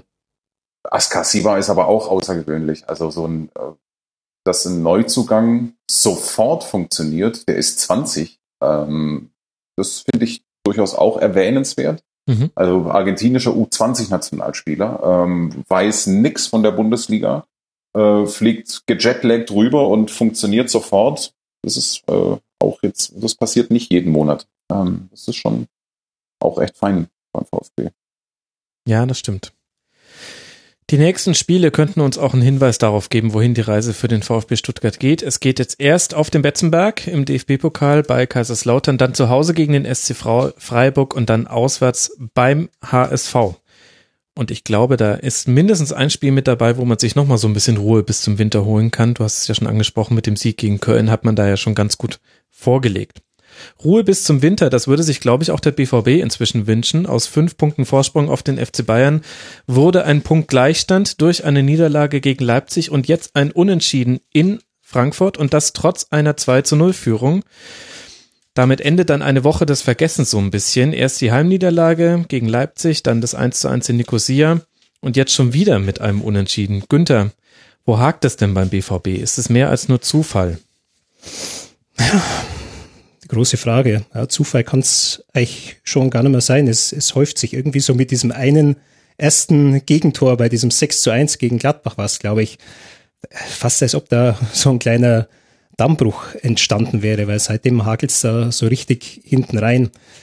Ähm, jetzt bei dem Spiel gegen Frankfurt, finde ich, war das schon etwas anfechtbar, was, was Bosch da gemacht hat. Also okay diese, das war schon sehr experimentell, also gerade in, in der Abwehr den, den Batra nach außen zu ziehen, dann den Weigel, obwohl es äh, Bosch ja weiß, dass der für diese Position im Grunde nicht geeignet ist, dann in die Innenverteidigung zu stellen, äh, zu Subotic in so einer Art Nostalgie-Aufstellung, wenn ich sehe, dass auch äh, ja, Shahin Götze, so das, dieser alte BVB der, der, der Meisterjahre, also diese Aufstellung fand ich schon etwas skurril und vor allem ja dann bei, bei nachdem das 2 zu 0 gefallen war, dann eben, eben umzustellen und, und er hat ja auch so umgestellt, äh, mit der Herausnahme von Weigel, dass dann in der Abwehr eigentlich jeder eine andere Position hatte. Äh, das, äh, und, und irgendwie ist ja was durcheinander gekommen. Also das ist natürlich toll, wenn in der zweiten Halbzeit dann 25 Torschüsse äh, stattfinden, wenn man beide Seiten zusammenrechnet ich glaube 13 zu 12 war dann irgendwie das Verhältnis, aber das darfst du halt dann äh, nicht zulassen. Also irgendwie sich auf diese, das ist das ist wie ein Boxer, der eigentlich die Fähigkeiten hat, einen Kampf zu kontrollieren, indem er immer schön einen Jab setzt und den Gegner auf Distanz hält und er lässt sich plötzlich auf eine Straßenschlägerei ein. Also da sind ja nur noch wilde Schwinger gelandet worden. Und das kannst du gegen äh, Frankfurt nur das verlieren. Das kannst du kannst du gegen Frankfurt nicht äh, nur verlieren, weil die haben halt wirklich so dieses, äh, ja, die haben so dieses dieses Straßenmäßige, ja, das äh, ist eine die Street Credibility. Ja, das, das, das haben die so richtig. Die sind, die sind so eine, ein Team, das, das unglaublich gut punchen kann. Und äh, ich glaube, das hängt auch mit, mit der Person des Trainers zusammen. Also ein weißer Mann, der gerade neben mir steht, hat einmal gesagt, in Kovac we trust.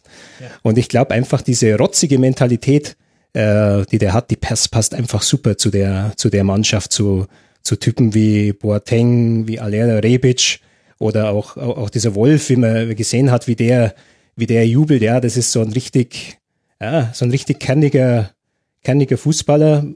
Und äh, die Mannschaft hat definitiv so eine Comeback-Qualität und äh, das hat Dortmund, glaube ich, irgendwie äh, völlig falsch eingeschätzt. Ja, wir wollten Fußball spielen, hat Bosch gesagt, aber ich vermisse momentan bei ihm den Plan, was ist, wenn es mit diesem Fußballspiel nicht so klappt. Also das erste schwache Spiel, das sie geliefert haben, war dieser 2 zu 1 in Augsburg, den habe ich ja. gesehen.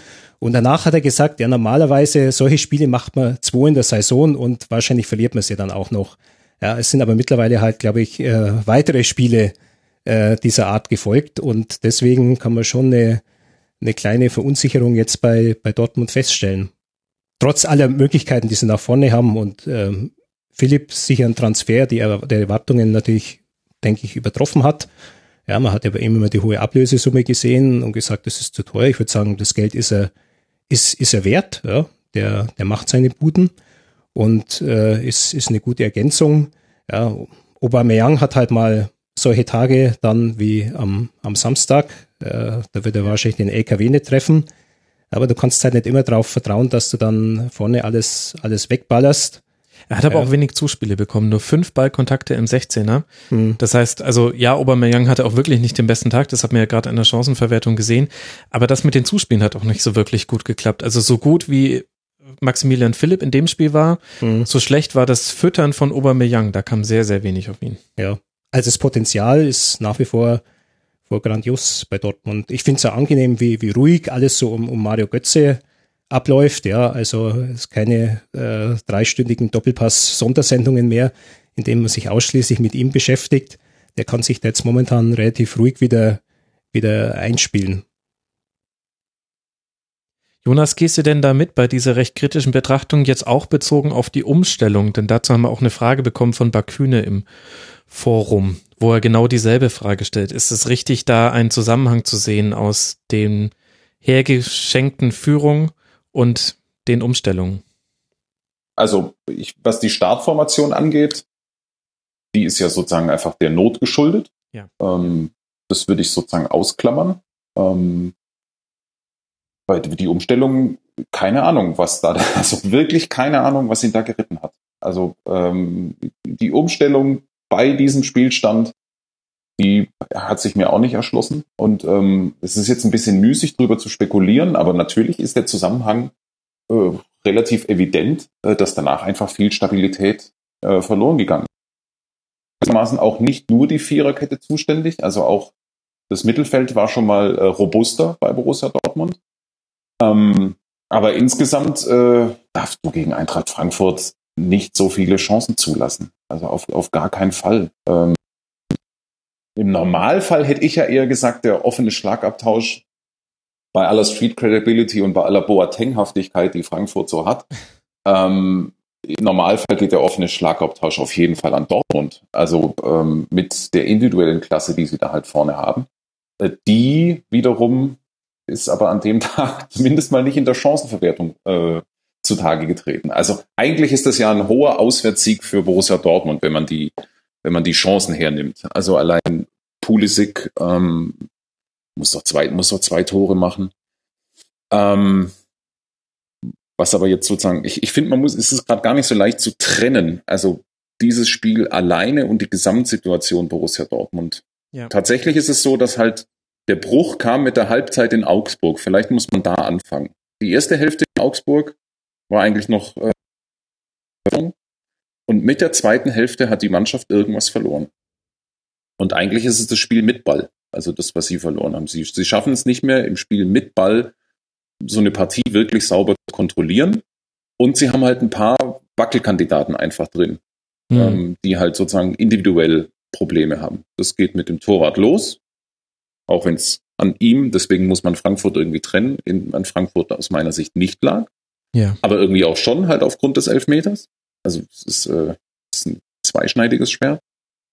Ähm, dann ist es sicher so, dass halt ein Faktor, was ich natürlich auch total krass finde, ist, dass ein Ausfall von Piszczek gleich so einen dermaßenen äh, Rattenschwanz hinter sich herzieht. Also das ist ja eigentlich unfassbar, dass äh, der Ausfall des, von, von Lukas Piszczek die direkt so eine Lücke reißt. Ähm, ja, wenn zeitgleich auch noch Schmelzer fehlt, ich glaube, dann hast Korrekt. du schon so den neuralgischen Punkt im Kader und da sind so, beide. So, dann musste Toljan durchspielen lassen, ja. der aber erkennbar noch Anpassungsprobleme hat. ähm, die ich mir so ganz schlüssig auch nicht erklären kann. Tolja eigentlich, Tolja ein Riesenspieler, Riesentalent, der wird seit Jahren, also sozusagen in, in Talentfachkreisen gehypt. Hm. Äh, und jedes Mal, wenn ich ihn sehe, Stellungsfehler, Tempoprobleme. Keine Ahnung, ich, ich komme da irgendwie nicht mit. Äh, das ist irgendwie noch so eine, so eine Ankündigungs-Textbildschere, äh, äh, die, ich, die ich da bei ihm habe. Ähm, ja, aber lass uns mal ganz kurz bei, beim Größeren und Ganzen bleiben bei Borussia Dortmund. Ähm, mit, dem, mit dem Spiel in, in Augsburg kam der Bruch. Gegen Leipzig kann man verlieren. Das fand ich nicht so das Drama. Das war auch kein schlechtes Spiel von Borussia Dortmund, sondern das, das kommt halt schon mal vor. Der absolute, absolut inakzeptabel äh, ist natürlich das Nicosia-Spiel. Völlig inakzeptabel. Das ist eine Zweitliga, das ist nicht mal eine Zweitligamannschaft, äh, die da spielt. Und sich da kaum Chancen rauszuarbeiten, das muss, äh, das, das muss einem wirklich äh, zu denken geben, ähm, was, was, was da passiert ist, weil das stellt sozusagen den Mannschaftsgeist ein Stück weit in Frage. Ja? Und das ist, ähm, da sehe ich ein ganz, ganz großes Fragezeichen. Und um jetzt zurück zu Frankfurt zu kommen, hätte es es das Nicosia-Spiel nicht gegeben ähm, und vielleicht auch die Vorgeschichte, würde man das jetzt auch nicht so dramatisch betrachten, wie man es betrachten, wie man es betrachtet. Aber ähm, ja, vielleicht würden wir dann auch mehr über Eintracht Frankfurt sprechen, die ja auch ein gutes Spiel gemacht haben. Wahrscheinlich wäre das eher so das Narrativ, was wir jetzt bedienen würden. Weniger ja, Krise ähm, Dortmund, sondern eher ähm, Eintracht Frankfurt hat wieder zu seiner Heimstärke zurückgefunden. Kennt man ja. Das ist halt auch so, ich meine, da waren wir vorher auch schon ganz kurz dabei. Es ist natürlich auch für Dortmund in der Champions League Woche, da geht es einfach im Endeffekt auch nur ums Ergebnis und das haben sie nicht geliefert. Ja, und, und dementsprechend, und das in dem größeren Zusammenhang macht die Gesamtsituation problematisch. Also, ähm, auch wenn die tabellarisch natürlich immer noch vollkommen in Ordnung ist, aber das ist jetzt wir können nicht mehr von einem Ausrutscher sprechen, sondern das ist ein nachhaltiger Trend bei Borussia Dortmund, der möglicherweise tiefere Ursachen hat. Ähm, das mache ich hauptsächlich an dem Nicosia-Spiel fest. Ja. Und äh, dementsprechend äh, ist es wirklich ein großes Frage. Also ich frage mich auch wirklich, was ist da eigentlich in den letzten vier Wochen schiefgegangen? Irgendwas muss passiert sein. Ich glaube, wir drei können es nicht genau beantworten. Vielleicht sieht man auch, du siehst den Charakter von Mannschaften ja auch vor allem dann, wenn es mal nicht läuft. Das ist eine alte Binsenweisheit, aber sie bestätigt sich einfach immer wieder. Wenn alles prima läuft, dann kannst du nicht so wirklich darüber urteilen, wie es in einer Mannschaft aussieht, wenn du nicht mindestens eine Krise vorher mal erlebt hast.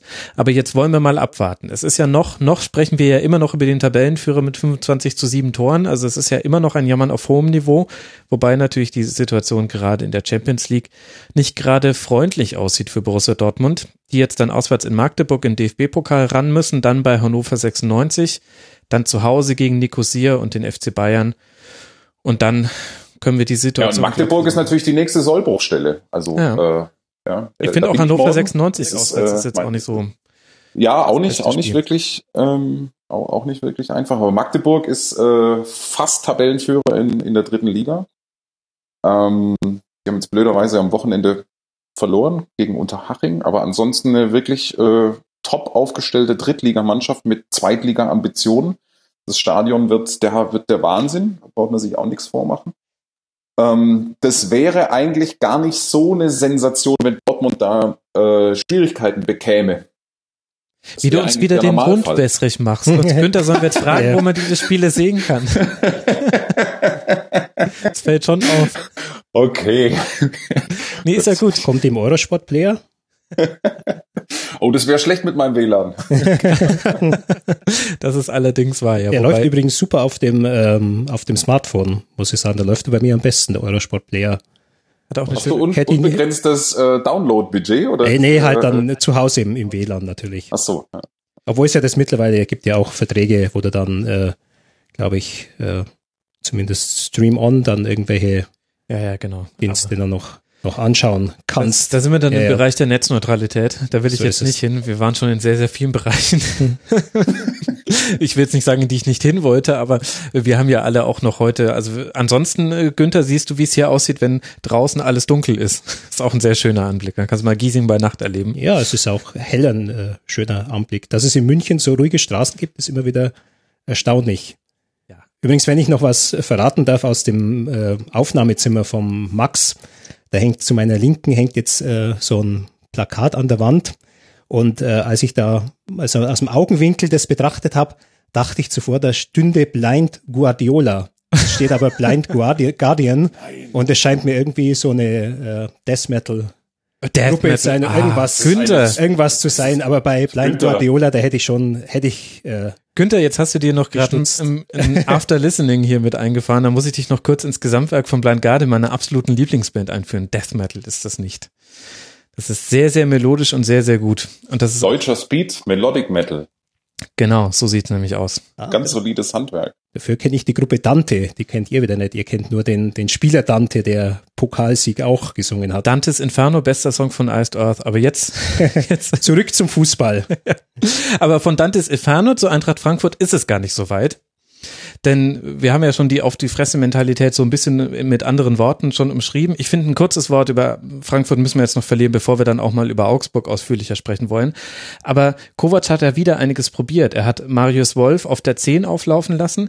Interessanterweise kamen aber die meisten Ballaktionen in dem Bereich gar nicht von Wolf, sondern er hat auch so ein bisschen Räume erlaufen. Boateng hat recht viel im Ballbesitz nach vorne geschoben und Rebic und Haller haben ein tolles Zusammenspiel offenbart, haben insgesamt neun der 15 Frankfurter Torschüsse abgegeben, sich gegenseitig ständig Bälle aufgelegt. Und ich muss sagen, ich finde, Kovac hat mal wieder auch in einer Situation, in der er ja auch mit Verletzungen und so weiter zu kämpfen hat, es ist immer noch nicht Marco Fabian zum Beispiel im Frankfurter Spiel integriert, hat er mal wieder eine ganz gute Lösung gefunden. Und das hat bei Eintracht Frankfurt jetzt zuletzt wieder besser geklappt. Und so steht man jetzt auch auf Tabellenplatz sieben nach neun Spieltagen.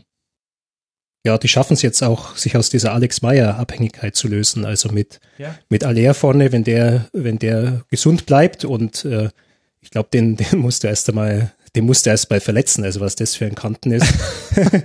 der ist schon extrem stark und äh, auch mal einer, der aus der äh, niederländischen Liga kommt, als Torjäger und dann auch einschlägt. Also da haben wir oft schon erlebt, dass viele da einen sehr langen Anlauf brauchten, äh, wie Bas Dost, wie Marc Uth, die dort viele Tore geschossen haben, oder sind völlig gescheitert wie Tim Matausch, äh, der mal in Augsburg war und den die jetzt verkaufen konnten. Das ist schon, schon bemerkenswert. Allerdings Thema Verletzungen natürlich äh, wie, wie Timothy Center, da plötzlich weit ab von jeder Aktion da auf dem Rasen sinkt, das ist schon, schon sehr bedenklich ja, und das äh, zeigt nochmal diese äh, grausame Seite des, des Profifußballs. Ich glaube, er hat einen äh, Außenmeniskusriss ohne jede gegnerische Einwirkung, also aus einer ganz leichten Bewegung. Ähm, ich glaube, das zeigt uns wieder, wie, äh, wie, wie, wie, wie, angespannt äh, so ein so ein Sportlerkörper ist. Also dass du bei, bei jedem Schritt offensichtlich, äh, bei jedem blöden Schritt äh, läufst du Gefahr, dass irgendwas kaputt geht und es ist schon, schon sehr krass und sehr bedauerlich. Absolut richtig. Und im Positiven aber noch unglaublich, dass Hasebe auch gegen Aubameyang, also zumindest auf dem Papier standen sie ständig in direkten Duellen, auf dem Platz war es natürlich ein bisschen anders, dass das immer noch funktioniert. Also Hasebe zwar auch hier eigentlich- eigentlich eins seiner etwas schwächeren Spiele Mhm. gemacht gegen Dortmund und trotzdem klappt das mit einer Dreierreihe aus Abraham, Hasebe und Russ. Das ist, ich hätte es nicht für möglich gehalten. Und deswegen sage ich dann auch in Kovac Spiel Trust, weil wer, wer so etwas sich erstmal einfallen lässt und dann aber auch dazu steht, und das ist ja inzwischen fast schon eine etablierte Formation mit Hasebe so als ja, herumschwirrender Innenverteidiger, der so ein bisschen die zweiten Bälle vor allem sich holt, die Abraham ja alle gewinnt, der gewinnt ja jedes Kopfballduell auch gegen Dortmund wieder. Wirklich gut. Hasebe ist einfach so, wie man sich einen japanischen Fußballer vorstellt, so unglaublich emsig, Ja. äh, dem, dem Trainer treu ergeben. Ja, das, das, das schätzen ja auch Trainer an diesem, an diesem Typus Spieler. Ich kann mich mal erinnern, als ähm, ähm, Augsburg im ersten Bundesliga-Jahr ähm, unter Luhukai als Trainer den Hashimi Hosogai hatte. Und die spielten gegen Dortmund, die damals in der Rückrunde von 17 Spielen 16 gewannen. Und in Augsburg haben sie unentschieden gespielt, weil damals äh, Hosogai Manndeckung gegen äh, Kagawa spielte. Also wirklich klassische Manndeckung nach dem Motto, mit dem gehst du bis auf die Toilette. Und ähm, ich glaube, das kannst du heutzutage ja wahrscheinlich nur mit, mit, mit einem Spieler machen, der, der so eine, äh, so eine absolute Gehorsamsmentalität dann mitbringt. Sie, sie haben halt, also Nico Kovac hat halt irgendwie die Fähigkeit, ähm, ja, äh, Spieler hinkriegen ist ja so ein geflügeltes Wort. Also äh, eine, eine, eine, Eigenschaft oder da, da, dem verschreiben sich ja ganz viele Trainer. Also das ist ja so ein geflügeltes Mantra, den kriege ich hin. Das äh, behaupten ganz viele Trainer von sich äh, und viele scheitern auch genauso oft dran. Aber Kovac äh, hat da wirklich eine äh, offensichtlich eine Begabung. Also du über relativ viele Spieler legen. Mhm. Angefangen bei Ante Rebic, da sind schon einige dran verzweifelt. Ähm, und der ist auch wirklich nicht leicht zu handeln. Das war auch mal ganz eng im persönlichen Verhältnis mit Nico Kovac, aber sie haben sich äh, wieder gefangen und vor allen Dingen er hat sich wieder gefangen.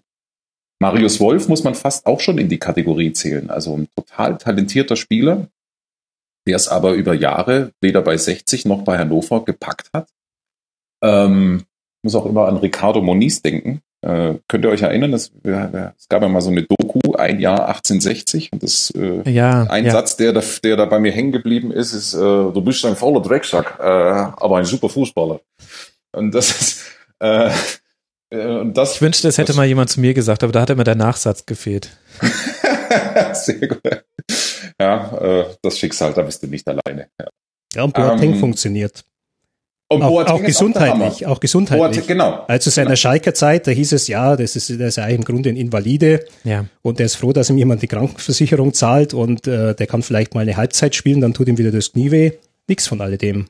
Der spielt. Aber das war auch so. Der ist ja damals zu seiner Schalker Zeit, ist der zweimal die Woche nach München zu seinem Kniespezialisten, äh, der ihm das Knie dann wieder einge eingerenkt. Das ist jetzt viel zu profan, sondern da steckte äh, wirklich eine höhere Raketenwissenschaft dahinter der, der muss, der konnte im Grunde nicht trainieren in seiner Schalke-Zeit. Ich weiß jetzt ehrlich gesagt nicht, wie es in Frankfurt gerade ist. Ähm, aber meine erste Reaktion nach der Verpflichtung von Kevin Prince Boateng war, also was? Wirklich? Ähm, so, und aber der fällt bislang äh, total positiv auf, muss man ja sagen.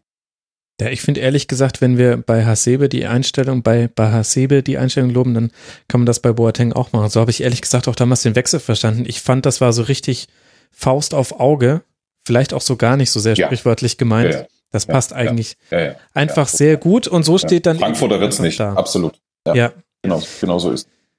Für Frankfurt geht's jetzt weiter in Schweinfurt im DFB-Pokal, dann bei Mainz 05 Derby, dann zu Hause gegen Werder Bremen und auswärts bei Hoffenheim. Das heißt, mit etwas Glück fallen da noch ein paar Pünktchen herunter und der gute Zwischenstand jetzt nach neun Spieltagen mit 14 Punkten könnte sich noch verfestigen. Und jetzt erst kommen wir zum eigentlichen Schwerpunkt dieser Sendung. Da müssen wir mal gucken, wie weit wir uns da treiben lassen, wenn wir jetzt schon bei Blind Guardian waren, bei irgendwelchen Japanern, die Kagawa auf Toilette begleitet haben und so weiter und so fort. Augsburg spielt zu Hause gegen Hannover 96 1 zu 2, Günther. 7 zu 0 Torschüsse allein nach 15 Minuten für den FCA. Erst in der zweiten Halbzeit stand Hannover so wirklich auf dem Platz. War denn das jetzt mehr als nur Pech, dass Augsburg da den Sack nicht zugemacht hat oder kann man da Muster erkennen? Ja, also es war nicht nur Pech, das muss man schon sagen. Also die Überlegenheit in der ersten Halbzeit, die war wirklich krass. Eine andere Zahl ist, dass es bis kurz vor dem Halbzeitpfiff 9 zu 0 Ecken ja. bei Augsburg gegeben hatte und eine sehr bezeichnende Szene für dieses Spiel war, äh, hat man jetzt natürlich auf allen Kanälen gesehen, dieser Abschluss von, von Philipp Schauner, dem Hannover 96 Torhüter, äh, ins, ins Seiten aus und zur Ecke für den FCA. Ähm, war allerdings auch bezeichnend für das Spiel. Äh, der FC Augsburg hat wirklich ein extrem aggressives Anlaufen gepflegt. Also da, ähm, deswegen kam es auch dazu, dass, dass Waldemar Anton da schon als ähm, der Spieler, der dann den ähm, der den Ball annehmen sollte, der fast an der Eckfahne draußen stand und genau. äh, Schauner ja wirklich äh, eigentlich zu, zurückspielen musste. Also so, so aggressiv war dieses Augsburger Andrängen, dass ähm, Hannover eigentlich fast nur diese Chance hatte, äh, so, so das Spiel zu eröffnen, weil das ist normalerweise so, so ein D-Jugend-Ding, dass halt der Torhüter den äh, Ball zum irgendwie zum nächststehenden Verteidiger schickt, weil dann selber nicht weiter als 30 Meter bringt, weil halt die Kugel für ihn noch zu schwer ist und er nicht so toll schießen kann.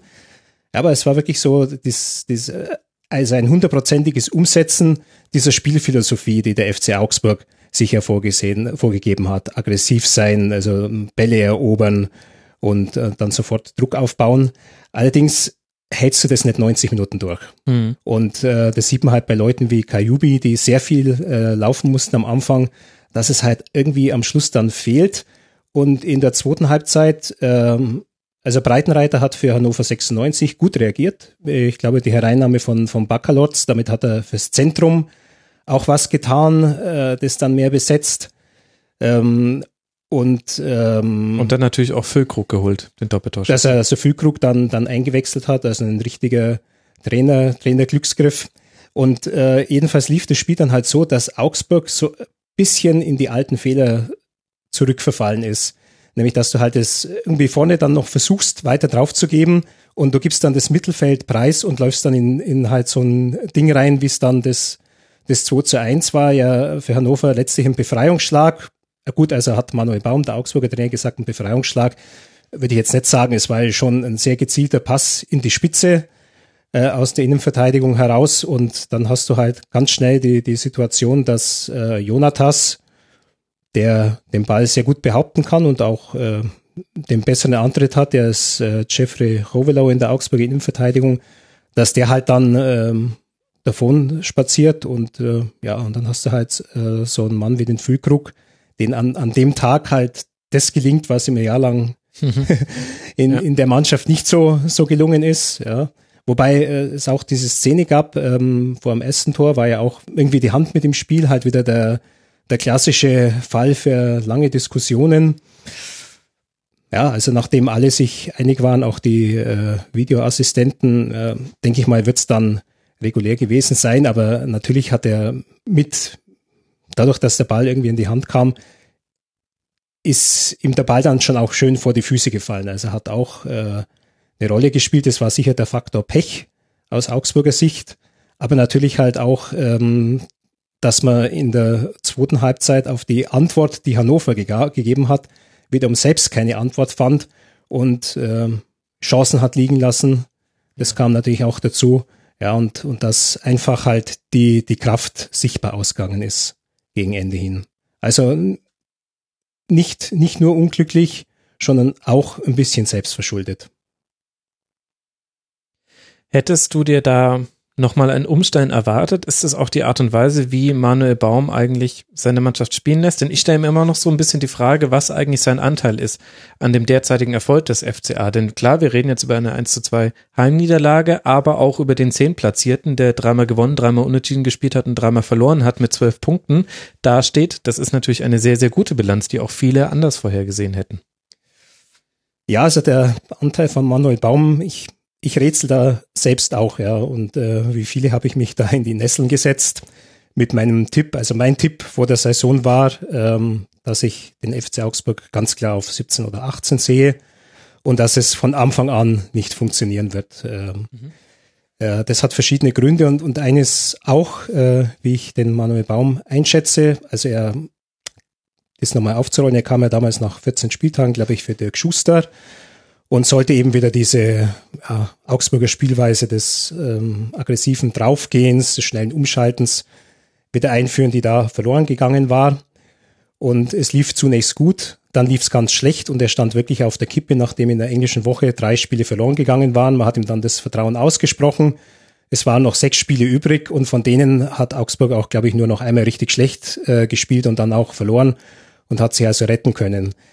Ähm, aber es hat nie so den Anschein erweckt, als wäre diese Rettung dann letztlich ähm, Verdienst von Manuel Baum gewesen. Also wenn man dann nach Faktoren sucht, findet man erstmal Halil Altintop vor ja. dem Spiel gegen Hamburg mit einer bemerkenswerten Blutschweiß- und Tränenrede. Äh, dann die Augsburger Ultras, die mal höflich, aber bestimmt vorstellig geworden sind. Sie würden gerne mit der Mannschaft äh, sprechen wollen. Ähm, das war also nach einem, einem Kurztrainingslager und da folgte dann auch ein sehr gutes Spiel und es gab auch einen Auftritt von Manager und Geschäftsführer Sport Stefan Reuter auf dem Trainingsplatz. Äh, da hat man den Manuel Baum gar nicht gesehen und er hat also auch deutliche äh, Worte an die Mannschaft gerichtet. Das waren so diese Faktoren. Es sind alle taktischen Experimente mit Dreierkette sind erstmal abgestellt worden. Ja. Es waren auch lange verletzte Spieler wie Kajubi und Finn Bogason zurück. Also die haben plötzlich wieder so logisch und vernünftig gespielt. Äh, hinten ihre Viererkette, vorne hatten sie wieder Stürmer, die auch ein bisschen gefährlich sind. Und so ist es eben gut gegangen. Und äh, deswegen hatte ich schon Bedenken, ob das mit äh, Manuel Baum funktionieren würde. Zumal ja der FCA mit einem unglaublich aufgeblähten Kader jetzt in die Saison gegangen ist. Also sie konnten ja tatsächlich noch äh, zwei Stürmer, Usami und äh, Julian Günther Schmidt, verleihen auf den letzten Drücker. Sie haben ja auch noch ein paar äh, Spieler abgegeben, relativ spät, wie Raul Bobadilla nach Gladbach, wie Paul Verhaag nach, nach Wolfsburg. Und äh, Altintop ist ja dann auch äh, in die tschechische Liga gewechselt. Trotzdem äh, hatten die ja im, im Trainingslager waren die, glaube ich, mit 44 oder 42 Leuten, weil sie eben noch ein paar Jugendspieler mit dazugenommen haben und die kamen da in Österreich an mit zwei Bussen und haben da einen Trainingsplatz vorgefunden. Da dachte ich mir schon, also das wird, das wird, wird ein richtiger Spaß. Äh, Jetzt können sie sich super aus engen Situationen befreien, weil wenn du mit 42 auf einem Trainingsplatz trainierst. Wahrscheinlich, ja, haben sie dann immer so Kleinfeldturnier gespielt, eine ganze Woche lang, da irgendwo in, in Tirol, wo sie da waren. Äh, nee, also das, ähm, momentan muss man sagen, dass ähm, Manuel Baum den Job eigentlich ganz gut macht. Ja, also er ist ja sicher einer, der sich extrem über die wissenschaftliche Seite auf dem Spiel vorbereitet, ähm, der der Mannschaft einen guten guten Plan mitgibt für das Spiel. Das ist ja meistens aufgegangen. Und äh, was finde ich sehr wichtig war, war das erste Heimspiel gegen Mönchengladbach. Also ja. es lief zunächst, die hatten in Hamburg 0-1 verloren, Spiel gegen Gladbach lief auch scheiße. Du hast äh, einfach gesehen, dass Gladbach die viel bessere Mannschaft ist. Und trotzdem ist in der zweiten Mann, in der zweiten Halbzeit was passiert. Es gab so einen richtigen Sturmlauf des FC Augsburg. Und das hatte man in der Augsburger Arena eigentlich seit zwei, drei Jahren nicht mehr gesehen. Das war also so wie in den, dieses Urwüchsige, wie in den ersten Bundesliga-Jahren in der guten Zeit unter Markus Weinziel, als man Achter wurde und Fünfter. Oder mal Staffelidis aus 40 Metern einfach trifft. Genau, ja. Wobei der äh, ja, da noch nicht ist, der, gar keine, der jetzt auch gar keine Rolle spielt. Ja. Also jedenfalls, die, die waren in der Lage, einen Gegner, auch einen relativ guten Gegner, an die Wand zu spielen. Augsburg hatte in dem Spiel 26 Torschüsse. Und ähm, seitdem bin ich also der Meinung, dass Gladbach nicht das Potenzial einer Spitzenmannschaft hat, weil du darfst gegen Augsburg keine 26 Schüsse auf dein Tor zulassen. Also das war so ein, so ein Erweckungserlebnis. Die Zuschauer waren wieder da. Baum hat gut und glücklich gewechselt. Da kam dieser junge Venezolaner äh, Sergio Cordoba rein, der dann auch ein wunderschönes Tor macht zum Ausgleich. Und obwohl es ja nur ein Unentschieden war, hat sich das angefühlt wie ein Sieg. Ja, und dann kam irgendwie so diese Reaktion der Mannschaft, ja, alle sehen uns als Abstiegskandidaten Nummer eins und äh, den zeigen wir es jetzt, jetzt mal, ja. Und momentan äh, läuft es eigentlich noch ganz gut. Allerdings sehe ich schon einen kleinen Abwärtstrend. Also aus den letzten vier Spielen wurden halt von zwölf möglichen Punkten nur zwei geholt. Man hat, obwohl man so dachte, man hätte viel öfter gewonnen, hat man tatsächlich erst dreimal gewonnen und ähm, ja, allmählich geht halt dieses Glück auch wieder, wieder verloren, ja, dass, dass die Spiele so wirklich zu deinen Gunsten laufen wie in Frankfurt, wo sie 2 zu 1 gewonnen haben. Ja. Ja, also es, es normalisiert sich und damit werden natürlich auch sicher einige der Probleme kommen, die die Augsburg halt grundsätzlich hat und das eines halt dieser immens aufgeblähte Kader. Also wenn ich das vielleicht nochmal vertiefen sollte, sie haben momentan 33 Spieler mit Profiverträgen. Und es ist jetzt nicht so, dass irgendwie die Verträge 26 bis 33 äh, irgendwie an welche Leute ver vergeben werden, damit du halt diese Auflagen der DFL an die Homegrown-Spieler erfüllst. Mhm. Ne, sind schon auch gestandene Leute dabei. Also wenn man jetzt diese elf Spieler nimmt, die Samstag gespielt haben, eingewechselt worden sind Chachul Ku, koreanischer Nationalspieler, Jan Moravec, der auch ein bisschen einen Namen hatte und äh, das waren schon die beiden. Wen hat man noch? Ist glaube ich noch ein dritter eingewechselt. Marcel worden. Heller. Marcel Heller, ja, er auch ein gestandener Bundesligaspieler.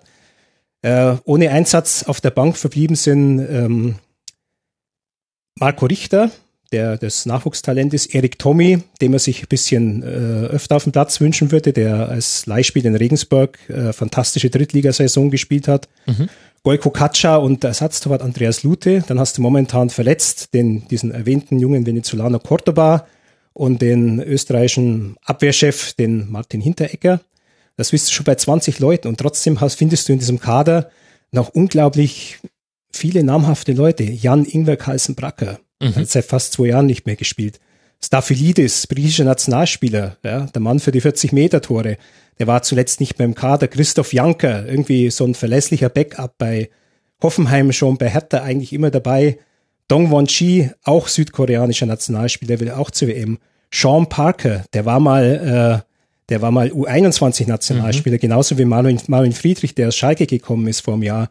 Und äh, ja, fast schon Nostalgie. Äh, Moritz Leitner ist noch im Kader. Ja, den hatten die von Lazio Rom gekauft für eineinhalb Millionen im letzten Winter. Der ist noch kein einziges Mal in den Kader reingekommen. Also es fiel, es fiel Stefan Reuter ja auch schwer, diese Leute dann, dann loszubringen, obwohl ja viele offensichtlich überzählig sind. Und es wird jetzt natürlich gesagt, was in so einem Fall immer gesagt wird, damit können wir das Niveau im Training hochhalten. Wir haben einen beständigen Konkurrenzkampf. Ja, aber die betroffenen Spieler, die merken ja auch, dass, äh, dass sie da im Grunde keine Chance haben und äh, dass sie eigentlich sie warten müssen, bis der Winter kommt, das Transferfenster wieder aufgeht und sich vielleicht für sie irgendwas dann dann ergibt. Aber das ist potenziell natürlich so ein Quell von Unzufriedenheit. Das würde in jeder Mannschaft so sein. Jonas, du hast wie ich jetzt lange an Günthers Lippen gehangen. Gibt es da noch Aspekte, die dir untergegangen sind oder vielleicht auch Fragen, die sich dir aufgeworfen haben? Nein, das ist äh, genau so ist es. Ja, also na, ist, ist ja so. Also ich finde es eigentlich ich finde erstaunlich, wie gut Augsburg bislang aufgetreten ist in der Saison. Das einzige wirklich schwächere Spiel war ja, glaube ich, das in Frankfurt, das sie dann aber merkwürdigerweise gewinnen. Und ich meine, wenn man das größere Ganze so ein bisschen aufmacht, dann es ist ja, kommt ja nicht von ungefähr, dass Augsburg von ganz vielen auf 17, 18 getippt wurde, denn das entspricht so in etwa der Etat-Tabelle. Ja, ähm, die sind einfach ein finanziell ein kleines Licht in dieser Liga und dafür machen sie es seit Jahren überragend. Ich finde, dass sie halt, äh, ja, wie, wie, wie diese, wie die in diese Kadermisere sozusagen, wenn man das so nennen möchte, reingeschlittert sind. Das muss man ja ehrenhalber auch sagen, das hat ja auch viel mit Verletzungen zu tun. Also ähm, Carlsen Bracker war zwei Jahre nicht trainingsfähig. Er hat eine ganz, ganz schreckliche Verletzung gehabt. so beispielsweise ist es ja dann auch zu erklären, dass äh, da wurden ja diverse Nottransfers getätigt, also ähm, die dann sozusagen dazugekommen sind. Ähm, dann gab es natürlich diese Zwischenepisode mit Dirk Schuster. Ähm, mhm. In diesem Zusammenhang gibt es natürlich auch so ein, ein, zwei Transfers, die da, die da reingefallen sind. Und so ist es so ein Stück weit zustande gekommen. Und äh, dann muss man auch sagen, wenn Moritz Leitner, wenn man es jetzt mal so einzeln durchgeht, wenn Moritz Leitner jetzt diese Chance nicht nutzt, dann seiner äh, Karriereambition auf oberem Niveau. Also dann muss die nächste Station ist irgendwie so zweite Liga. Ähm, das ist äh, wirklich ein Jammer, was mit diesem Talent eigentlich macht Weigel so ein bisschen die Karriere, die er hätte machen können. Mhm. Ähm, ja, dann geht's weiter. Jonathan Schmid, äh, aus dem werde ich nicht so wirklich schlau, ruft sein Potenzial in Augsburg eigentlich nur sehr selten ab. Ähm, Teigl spielt fast gar keine Rolle mehr. Ja, der ist im Grunde draußen. Also der kommt, der gehört auch zu den Spielern, die nicht mehr in den Kader reinkommen. Ja, hm. Ist auch nur noch ganz, ganz äh, selten dabei. Fabian Giefer. Und Giefer ist total erstaunlich. Also, mhm. dass der ja, das ist halt auch blöd gelaufen, ja. Also ja, ja, äh, Marvin Hitz äh, signalisiert mit jeder Phase, die er hat, äh, dass er äh, sich einen anderen Arbeitgeber suchen möchte und eigentlich mhm. auch hat und dann geht er nicht. So, ja. Und dann machst du mit, mit Giefer eigentlich einen relativ schlauen Transfer, Bundesliga erfahren und, und trotzdem äh, äh, erhältlich. Ja, es ist ja eine relativ seltene Kombination. Und ähm, ja, und dann, dass er dann aber nicht mal Nummer zwei wird, ist natürlich schon auch bitter. Ja, ja ich glaube, er war am Anfang der Saison war er einfach äh, zu weit weg von der Form her, weil er eine sehr lange Pause hatte. Er hat jetzt zwei, dreimal in der Regionalligamannschaft gespielt, zuletzt auch gegen 1860 und da merkst du halt einfach, das ist ein voll ausgebildeter Torhüter, der hilft in so einem Spiel dann, dann ungemein. Das hat Augsburg, äh, die zweite Mannschaft 3 zu 2 gewonnen und es war schon im Wesentlichen auch Giefer, der halt mit seinen 1,97 im Strafraum halt alles runterpflückt, ja, und der da absolut cool hinten drin steht. Also, ich denke mal, Hitz wird nach der Saison sicher gehen, weil dann ist er ablösefrei und kann ein schönes Handgeld kassieren bei der nächsten Vertragsunterzeichnung. Und dann äh, glaube ich, dass Giefer wahrscheinlich auch aufgrund der Perspektive eher die Nummer eins ist als Lute.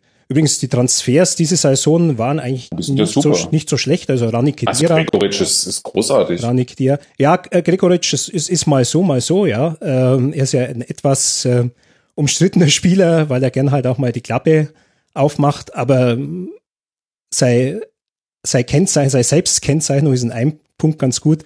Ich habe einen brutalen linken Schlägel. hat er gesagt. Es war jetzt am Samstag war es auch ein gefühlvoller linker Schlegel, aber ähm, der, der, der brutalere hat auch schon ein paar Mal abgefälschter linker Schlegel. ein Also, abgefälschter, aber auch mit Gefühl angedachter linker Schlegel. Mhm. Und er hat ja mal diesen Schuss gehabt, wo Chauner so leicht eine Rückwärtsbewegung war. Den hat sie also, der hat ja fast aus den Schuhen geschossen in der ersten Halbzeit.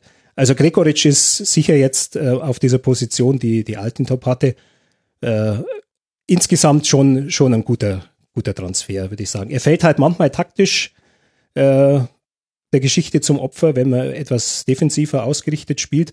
Aber ansonsten, was auch wieder gut ist bei den Augsburgern, sie haben jetzt eine relativ klar feststehende Formation und das war ja die letzten Jahre auch nicht mehr der Fall. Also man kann es ja ungefähr ausrechnen, aufgrund, äh, wer ist verletzt, ja, und so, äh, wer wird dann, wird dann letztlich auch spielen. Also es sind ja nur Nuancen drin, ob jetzt dann ein Johnny Schmidt rechts spielt oder Marcel Heller.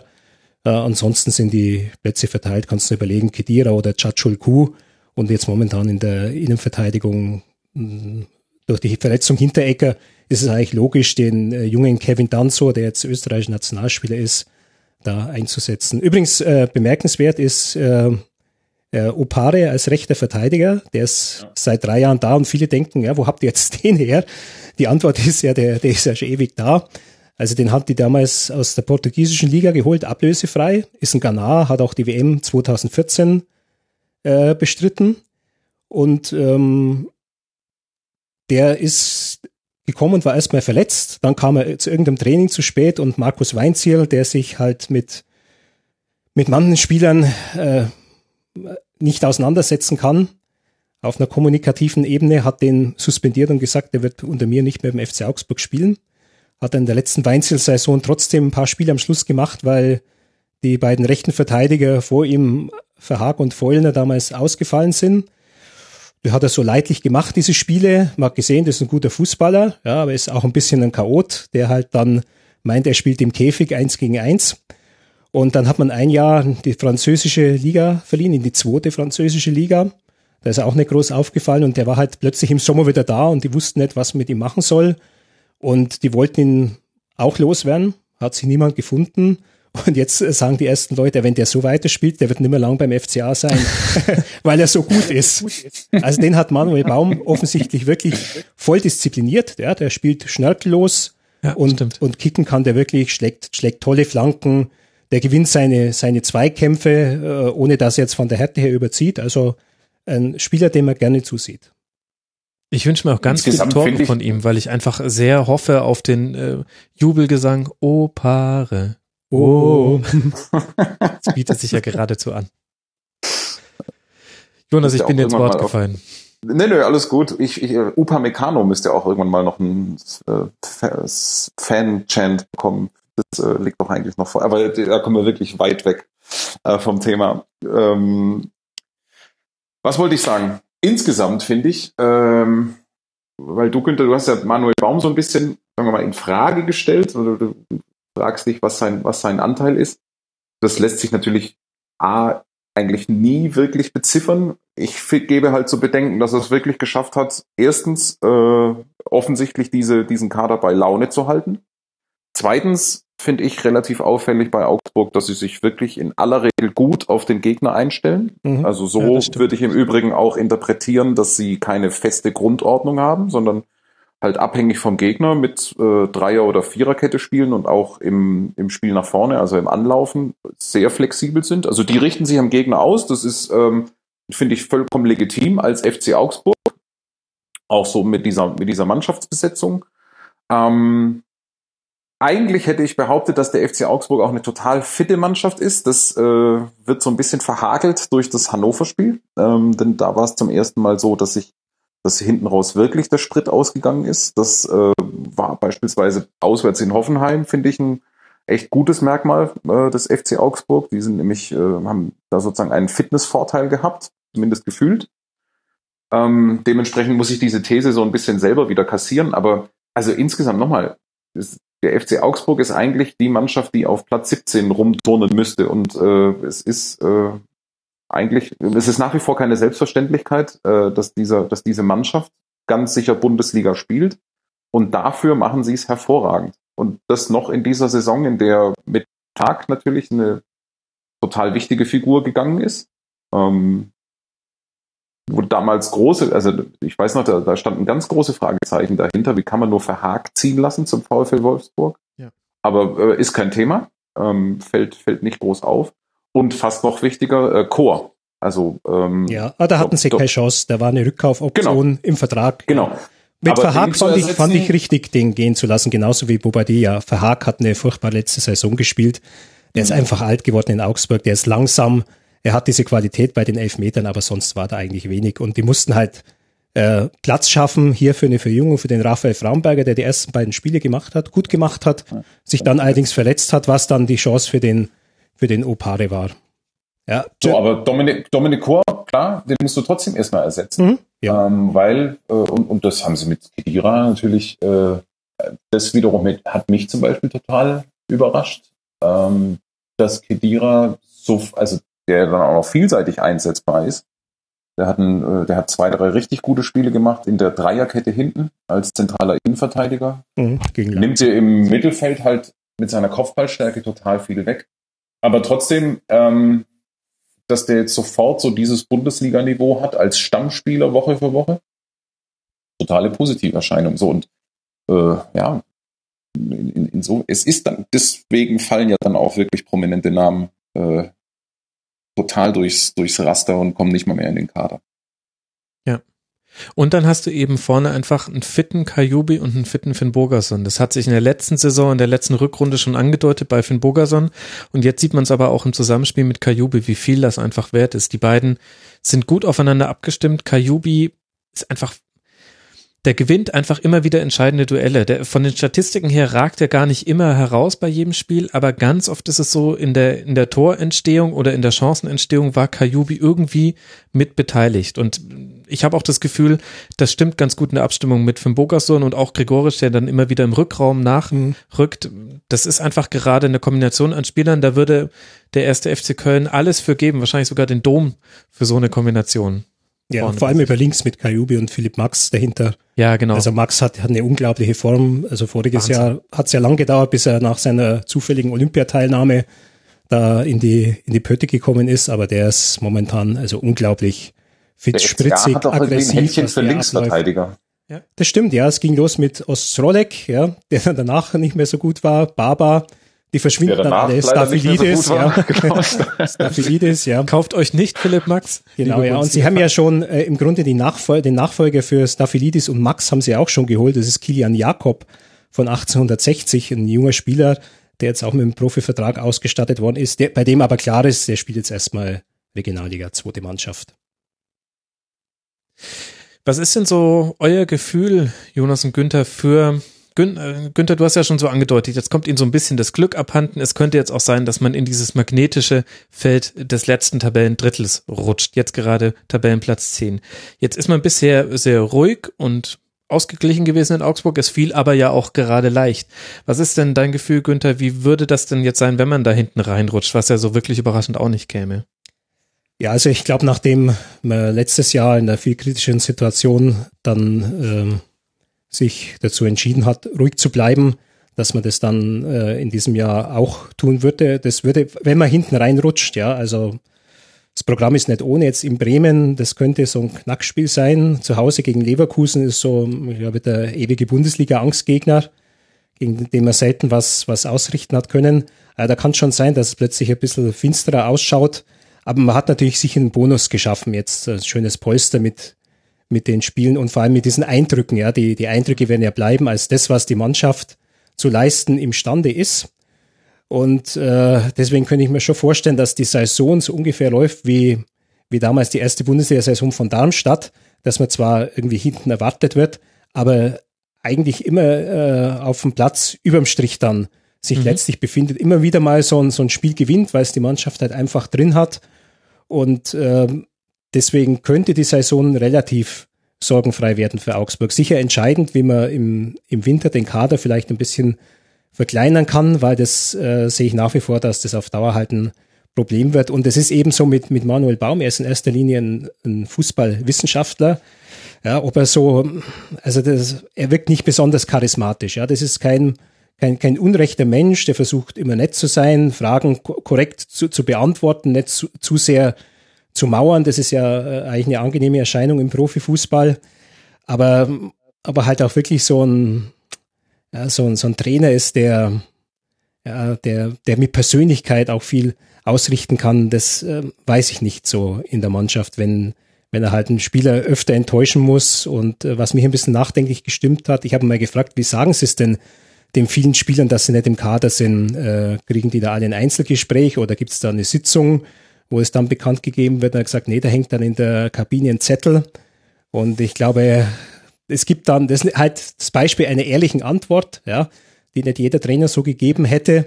Aber so ein Zettel kann einem dann halt, halt auch mal um die Ohren fliegen und da heißt es dann gleich, obwohl du ausgebildeter Realschullehrer bist, hat übrigens äh, die Herren Max und Leitner mal in seiner Klasse gehabt in Taufkirchen an dieser Klingenbeck Realschule, ähm, fliegt es dir dann halt um die Ohren und das heißt dann, du kannst mit den Leuten nicht kommunizieren und äh, die Leute nicht richtig führen. Jonas, was ist dein Gefühl?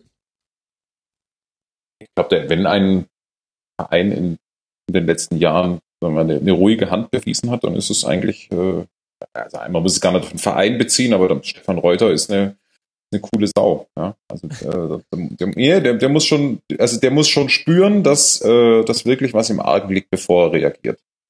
Ähm, hat, finde ich ja immer wieder auch bemerkenswert, hat einen strategischen Trainerwechsel gewählt beim letzten Mal, also ohne äh, nicht in der Not, sondern hat eben bewusst auf Manuel Baum gesetzt. Das sollte man immer im Hinterkopf haben. Ja.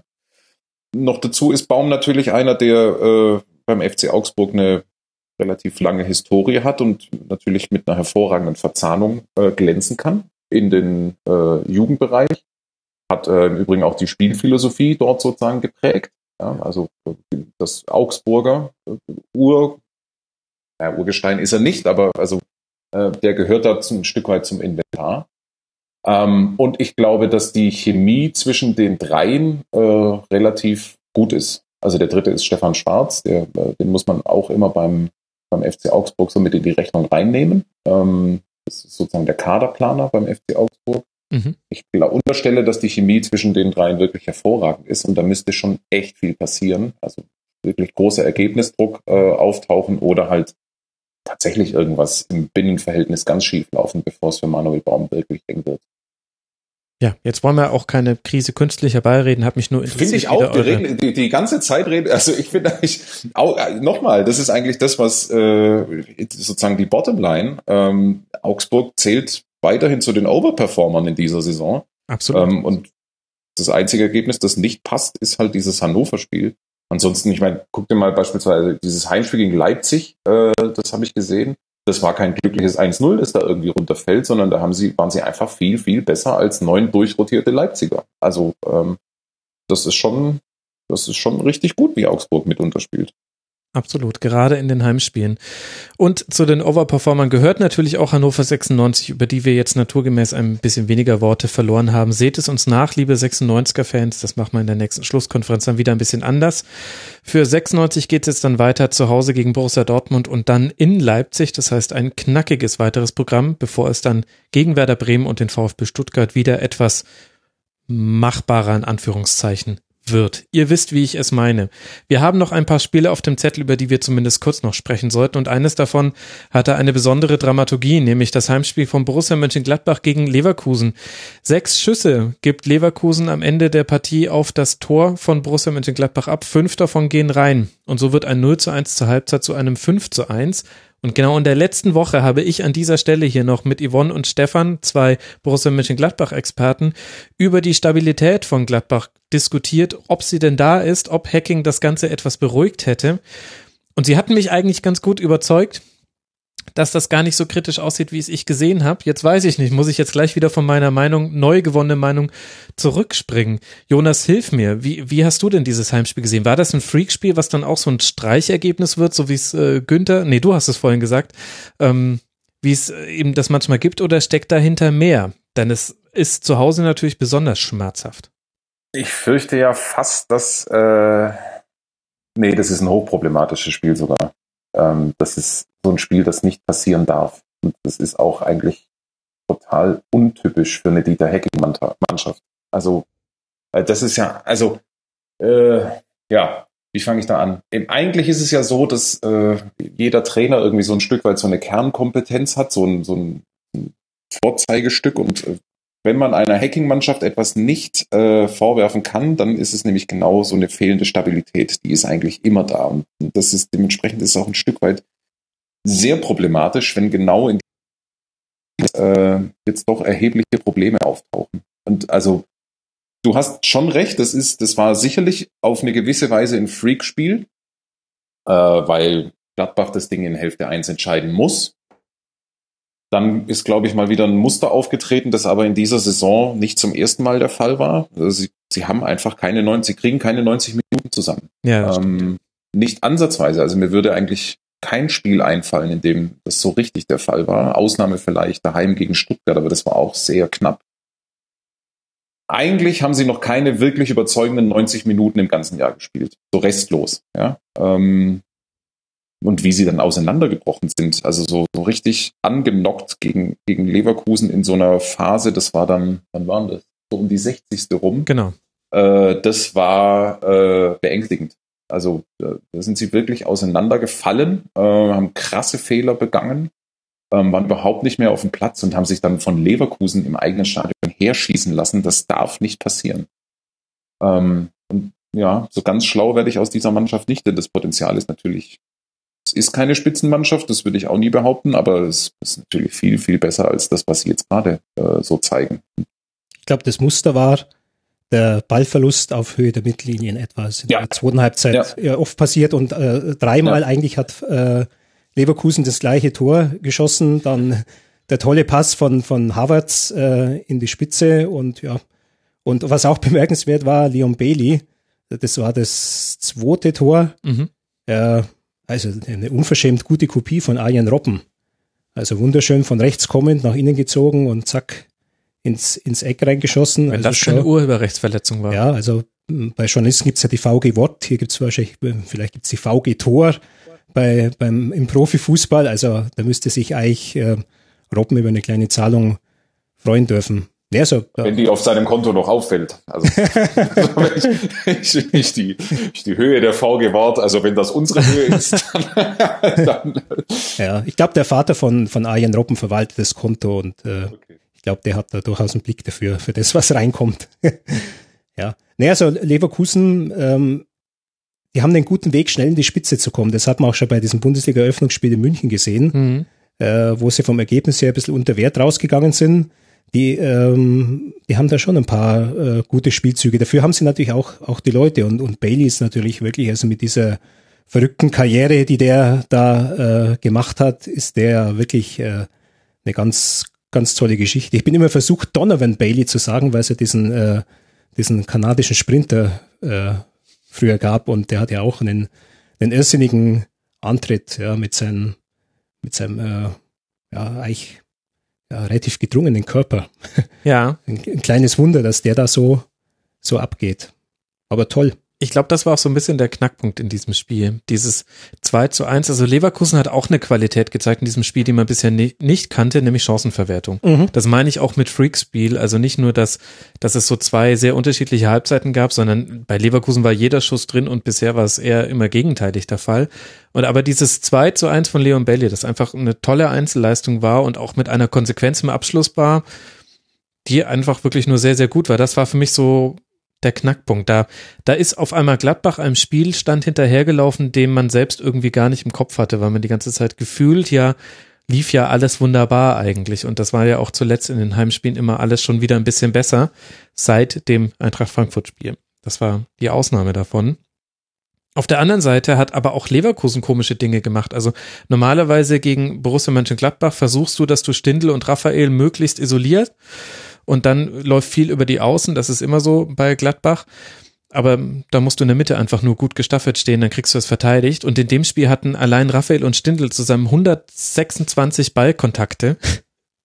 Unglaublich. Also es hätte irgendwie in alle Richtungen fallen können. Und dieses Stabilitätsthema, da habe ich sehr lange drüber diskutiert unter mitmachen.rasen.de. Wir haben jetzt leider nicht mehr die Zeit, da im Detail drauf einzugehen. Ich werde es verlinken in den Show Notes.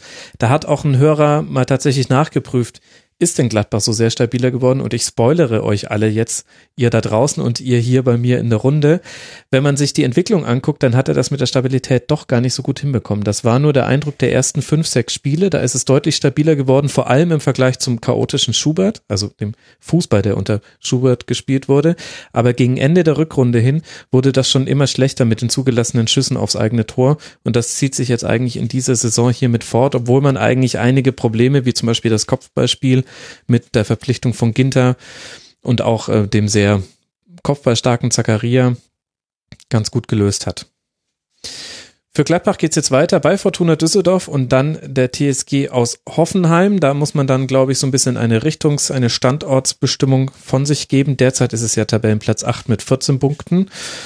Und Leverkusen spielt jetzt zu Hause gegen Union Berlin und dann gegen den ersten FC Köln. Wir machen weiter im Bundesligaspieltag und kommen zum FC Schalke 04. Der durfte gegen Mainz 05 spielen schon am Freitagabend und gewann 2 zu 0, Jonas. Bei Schalke hat da wieder Max Meyer auf der 6 gespielt, was ich einen interessanten Zug immer noch finde. Und das hat auch wieder ganz gut funktioniert. Die Außen kleben bei Schalke auf der Linie. Und das führt mich so ein bisschen zu meiner These zu diesem Spiel. Kann man Schalke 04 auf zwei Begriffe reduzieren? Der eine Begriff ist Positionsspiel und der zweite Begriff ist Leon Goretzka. Im engeren Sinne kein Begriff, fällt mir gerade auf. Ähm, ja, aber auf jeden Fall ein Character und ein Riesenkicker. Auf den zweiten Begriff äh, können wir uns, glaube ich, sehr schnell einigen. Ähm, ansonsten, wenn es ein Positionsspiel ist bei Schalke 04, dann greift's noch nicht. Also, ähm, nee. Das, das Spiel, da muss man tatsächlich ganz kurz mit Mainz beginnen, weil das war die schwächste Mainzer, Mainzer Leistung, boah, auf jeden Fall mal in der Saison, finde ich. Ähm, sie waren eigentlich noch viel schwächer als dieses 2 zu 0 es ausdrückt und äh, eine Mannschaft, bei der es richtig läuft, die hätte Mainz in Grund und Boden geschossen. Ähm, total enttäuschend von Mainz. In jeder Facette, äh, die sie eigentlich ausmacht, haben sie nicht stattgefunden. So, und jetzt kommen wir zurück zu Schalke.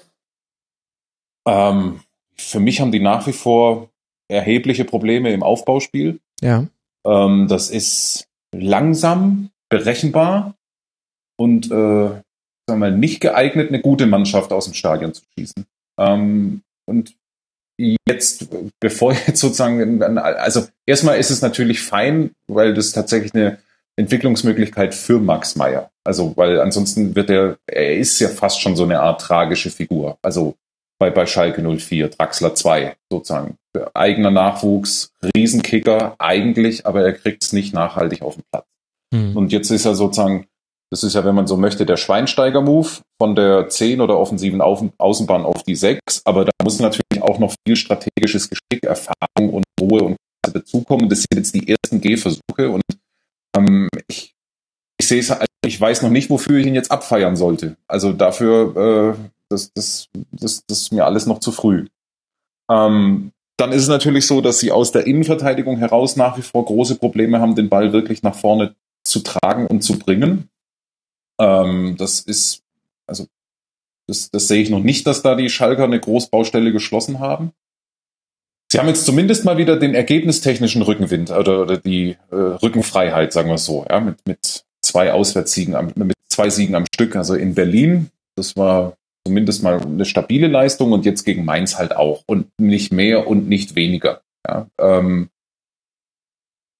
und das mit dem Positionsspiel, ja, das ist, äh, das ist besser geworden und es ist auf jeden Fall eine, eine, eine Struktur, die ist, die ist klar erkennbar. Ähm, und es ist auch gegen den Ball zuverlässig und das, und das passt alles. Aber nochmal, dieser Heimsieg gegen Mainz, das ist für mich eher mit der Mainzer Schwäche. Also, oder das ist für mich eher die Überschrift äh, in diesem Spiel als die Schalker Stärke. Gehst du da mit, Günther? Ja, also Mainz war schon sehr schwach und da gab es mal so eine bezeichnende Szene in der ersten Halbzeit, als die mal ein bisschen nach vorne gekommen sind und da war also wirklich nur noch Öztunali vorne zusammen mit Muto und äh, überhaupt keine Anspielstation, weil gar niemand nachgerückt ist. Also das war eine Mannschaft, wie die sich präsentiert hat, die eigentlich ohne jeden Glauben an ihre Chance genau. dann auftritt. Ja. ja. Genau äh, zu Schalke, ähm, die schleichen sich so langsam ran. Also irgendwie mal abgesehen von dem Heimauftakt gegen Leipzig, hatten sie eigentlich noch kein so richtig überzeugendes Spiel, wo du sagst, es war so wie im, wie im Boxen der Signature Fight.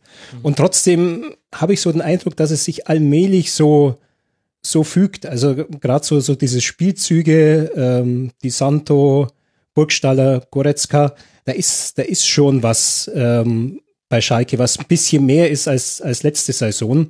Und, äh, und das Jonas, ist auch das, sagst, was ich mit, auch so, mit Positionsspiel meine. Genau, ja. Und vom, von, den, von den Ergebnissen her, es läuft halt einfach auch viel, viel glücklicher. Also die sind jetzt so, so mit dabei und ich glaube, jetzt redet niemand mehr über den Abschied von Hövedes, wie das gelaufen mhm. ist. Ähm, was für mich für Schalkes weiteren Werdegang entscheidend sein wird, äh, wie Tedesco das hinkriegt, dieses Potenzial, das sie vorne haben, zu entfalten. Also Embolo war jetzt äh, nicht im Kader. Also dieses Heranführen dauert schon ja, jetzt ein bisschen, bisschen länger bei ihm. Und also gerade vorne haben die doch wirklich sehr viele äh, gute Möglichkeiten. Und ähm, die, die müssten halt auch mal so ein Spiel dann deutlicher gewinnen. Also meiner Wahrnehmung ist Schalke eigentlich seit Jahren eine Mannschaft, die meistens 1-0 gewinnt. Mhm. Ist jetzt einfach mein Empfinden. Ich weiß nicht, ob das so, so stimmt. Also keine Mannschaft für Schützenfeste. Und äh, das hat sich eigentlich noch unter keinem Trainer so richtig geändert. Und man erwartet natürlich von Tedesco, dass jetzt äh, unter ihm mal so, so ein Schritt kommt. Und vorne haben sie auch, auch gute Leute. Bisschen Fragezeichen ist für mich auch die Rolle von Koke, also die gar keine Rolle ist. Ich habe den damals im Europa League Endspiel in Basel gesehen gegen äh, Liverpool und, und Klopp hat es damals entschieden. Ja. Und, ja. Äh, voriges Jahr nach seiner langen Verletzung äh, war der dann ja auch sofort einer der Leute, die den Ton angegeben haben in den letzten Wochen. Und also jetzt ist der wohl unten durch, aber die, die Position des Trainers okay, muss ist natürlich. Ein, ist ein Systemopfer. Ja, muss eine, ja, also sehr, so. eine sehr starke sein, ja, wenn der, wenn der solche Sachen dann halt auch auch, auch macht. Und äh, gut, irgendwie die Stimmung, glaube ich, wie es jetzt rübergekommen ist auf, auf Schalke, ist momentan ganz gut. Äh, die war voriges Jahr auch nicht schlecht. Man hat ja wirklich äh, Weinziel Heidel diesen Bonus gegeben. Aber jetzt wohl auch das Gefühl, dass für diesen Bonus eine größere Berechtigung gibt. Also für mich sind die eine Mannschaft, die, die sich da um die internationalen Plätze vorne einmischen wird. Da bin ich mir ziemlich sicher. Ich frage mich, ob Embole vielleicht auch ein Systemopfer ist, denn so wie ich ihn bisher verstanden habe, man konnte ja noch nicht so viel von ihm sehen, ist ein sehr, sehr schneller, starker Flügelspieler. Und dieser Flügelfokus, so zumindest von der Ausrichtung auf die Geschwindigkeit hin, der wird halt derzeit von den, von den Außen im Mittelfeld übernommen und nicht von der vordersten Reihe. Das ist auch das, was ich mit Positionsspiel meinte. Ich finde, dass das 1 zu 0 von Goretzka da eigentlich ein ganz gutes Beispiel für war.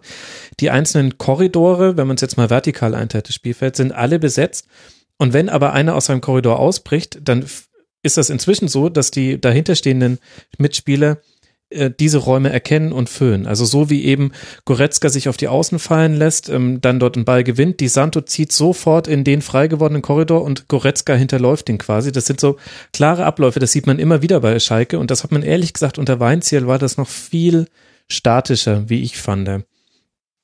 Aber das ist jetzt halt auch eine Momentaufnahme ich finde halt so, also Embolo ist, äh, ist eigentlich ein typisches Beispiel für eine nicht wirklich zu erklärende Erwartungshaltung, echt gesagt. Also, ähm, ja, das kann der auch sein. Typ ist, was ist denn der jetzt? 20? 21? Ist der, der ist noch nicht mal 21. Der kam in die Bundesliga als hochgehandeltes Talent aus der Schweiz, wo es viele ernstzunehmende Stimmen gab, die gesagt haben, das ist noch zu früh für ihn. Also das, das, ist, das ist kein kein europäisches Riesentalent, ja, sondern ein Talent. Und der hat bislang nur in der Schweiz seine Klasse wirklich nachhaltig äh, hinterlegt. So, und dann kommt er dahin äh, und holt sich die mit schlimmste Verletzung, die es überhaupt gibt. Ähm, dieselbe Verletzung hat, da waren wir vorher kurz dabei, dieselbe Verletzung hat Jan Ingvar Kalsenbracker zweieinhalb Jahre gekostet. Ähm, und, und er kommt nach einem Jahr müsste ziemlich genau ein Jahr gewesen sein. Der kommt nach einem Jahr und war aber auch davor, ich meine, in seiner Verletzungszeit bei Schalke ja kein Riese. Also der hat ein paar gute Spiele gemacht, aber mehr nicht. Ja, und äh, der wird dann bei Schalke äh, sozusagen medial als, ich will, Messias ist jetzt auch überhöht, aber ähm, der, der, der soll dann alle Offensivprobleme, die es möglicherweise gibt, äh, lösen. Und das kann er nicht. Also das, das ist, da wird, da wird sozusagen eine Erwartungshaltung aufgebaut an einen Spieler, der er selber nie war. Das, das verstehe ich immer nicht so ganz. Ähm, dann muss man natürlich auch sagen, Embolo ähm, ist, ein,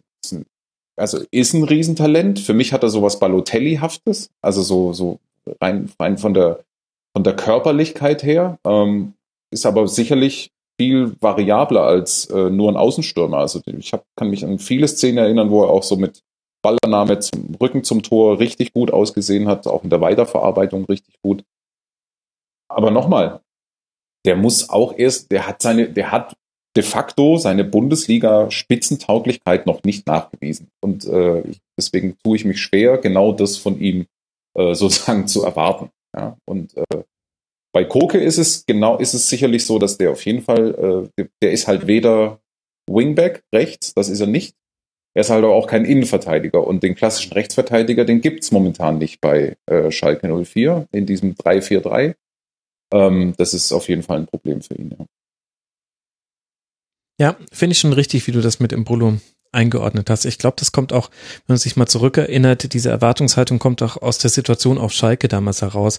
Huntela deutlich am Schwächen und ich glaube sogar auch verletzt und dann wurde ja dieser Embolo-Transfer auf der Mitgliederversammlung vor sehr, sehr vielen Schalker Mitgliedern verkündet und hat so eine richtige Aufbruchsstimmung aus, ausgelöst, zusammen mit eben Heidel kommt, Weinziel kommt, es wird jetzt alles anders, Clemens Tönnies äh, nimmt sich zurück, also vielleicht ist er da so auch ein bisschen Opfer der Umstände geworden und deswegen lasten auf ihn dann sehr, sehr viele Hoffnungen, die vielleicht, da gebe ich dir schon recht, vielleicht tut man ihm da auch ein bisschen Unrecht, ob das schon alles so gerechtfertigt ist.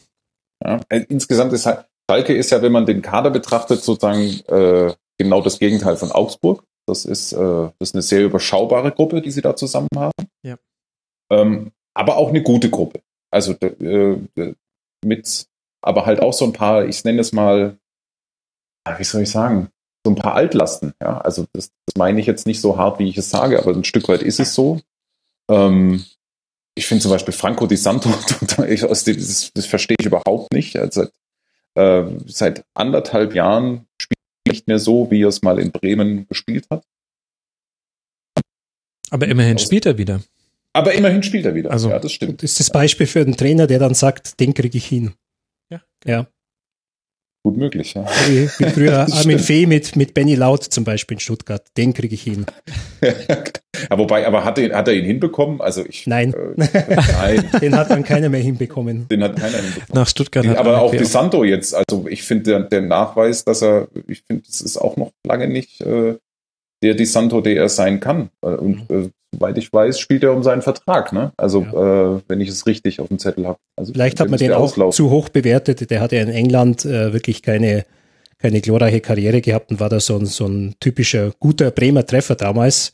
Aber das Mhm. war ja letztlich auch nur so eine Hat er furiose einen- Rückrunde, ja, glaube ich. ja. Ja. Oder so ein Er hat Jahr. ein mäßiges und ein gutes Jahr gespielt und äh, ist halt auch so ein Spieler, der sich dann ganz, der nach zwei guten Spielen ganz gerne mal im Kicker ein Interview gibt äh, und sich in der Nähe der äh, argentinischen Nationalmannschaft wähnt. Ja, also das, äh, das fällt mir zu ihm immer ein. Äh, das war vor, ach keine Ahnung, da hat er wirklich anderthalb vernünftige Schalke-Spiele gemacht und äh, Ja, ich erinnere mich. erzählte irgendwas von hoffentlich sieht man mich. Ja, ähm, aber gut, Ich weiß. Nichtsdestotrotz, unterm Strich, die können schon, also Günther, du hast natürlich schon recht, die haben, äh, die haben nach Jahren endlich mal wieder äh, Ruhe im europäischen Geschäft, können sich Woche für Woche auf die Bundesliga vorbereiten, das tut denen extrem gut. Ähm, und norm, im, im Normalfall, im halbwegs Normalfall spielen die um Platz 4, 5, 6 mit, ja. Genau, fünf liegen sie ja jetzt gerade mit 16 Punkten nach neun Spielen. Es geht jetzt nach Wien Wiesbaden im DFB-Pokal und dann zu Hause gegen den VfL Wolfsburg. Mein Spiel zu Hause das Derby gegen Eintracht Frankfurt und dann in Gladbach. Und mit dem VfL Wolfsburg sind wir auch schon beim vorletzten Spiel angelangt, über das wir noch sprechen dürfen. Wolfsburg spielt 1 zu 1 gegen TSG Hoffenheim und Julian Nagelsmann, Günther sagt danach sinngemäß, legt grammarisch auf Wagner quer, dann gewinnen wir das Ding. Das wäre nämlich wahrscheinlich das 2 zu 0 gewesen. Ist es denn so einfach? Ja, wahrscheinlich wäre es in dieser Situation so, so, so einfach gewesen. Aber Wolfsburg hat Aber geht er damit nicht darüber hinweg, dass Wolfsburg schon sehr gute Chancen hatte, auch vor allem in der ersten Halbzeit? ja, Also aber das ist, das, das ist bei jedem, bei, jedem, bei jedem Trainer so, dass er immer die eigenen, die eigenen Chancen sieht und dann die des Gegners dann, dann ausblendet. Oder wie oft habe ich das schon gehört von, von Spielern in der Mixzone? Ja, wir haben in der zweiten Halbzeit nichts äh, zugelassen. Und der Gegner äh, stand viermal ein, ein Meter vor der Torlinie Ja, okay. bei freier Bahn.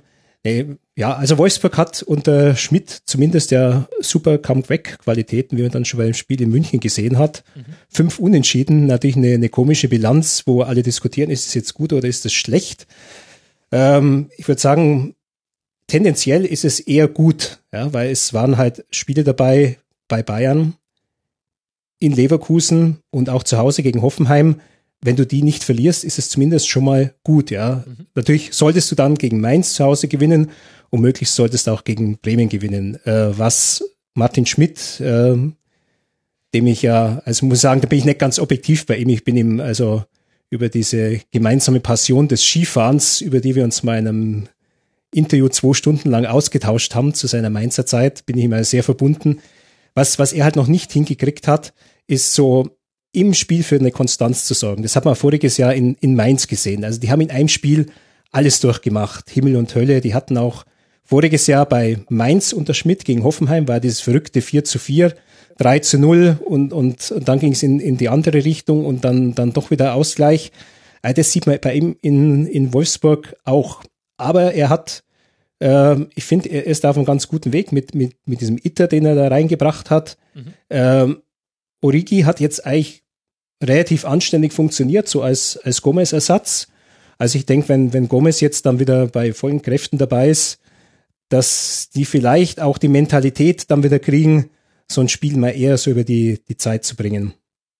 Äh, Arnold mit diesem Elfmeter ist natürlich uns ungünstig gelaufen, ja. Also ähm, er hat ja eigentlich das gemacht, wenn, wenn man immer sagt, wenn, wenn einer auf die Mitte schießen will, ja. Dann scharf. Dann soll er scharf schießen und das hat er eigentlich wirklich beherzigt.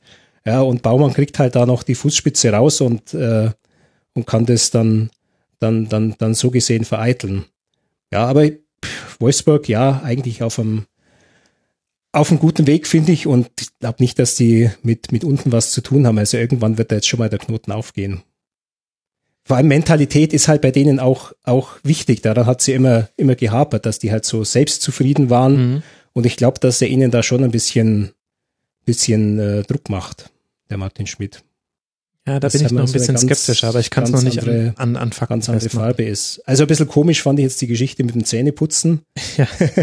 Erzähl es mal kurz nochmal für die Hörer. Ja, also äh, ich glaube, äh, durch Anstrengung, also wie es im Training dann äh, sein sollte, ist es wohl so, dass sich da irgendwelche Säuren bilden und ähm, Schmidt hat da irgendwo gelesen äh, oder auf dem Trainerseminar gehört, dass man also vor dem Training und nach dem Training dann die Zähne putzen soll. Äh, es ist dann öffentlich geworden. Finde ich immer, ich finde es okay, wenn man, wenn man solche Sachen vertritt. Ja, man soll es dann halt nicht oberlehrermäßig vertreten.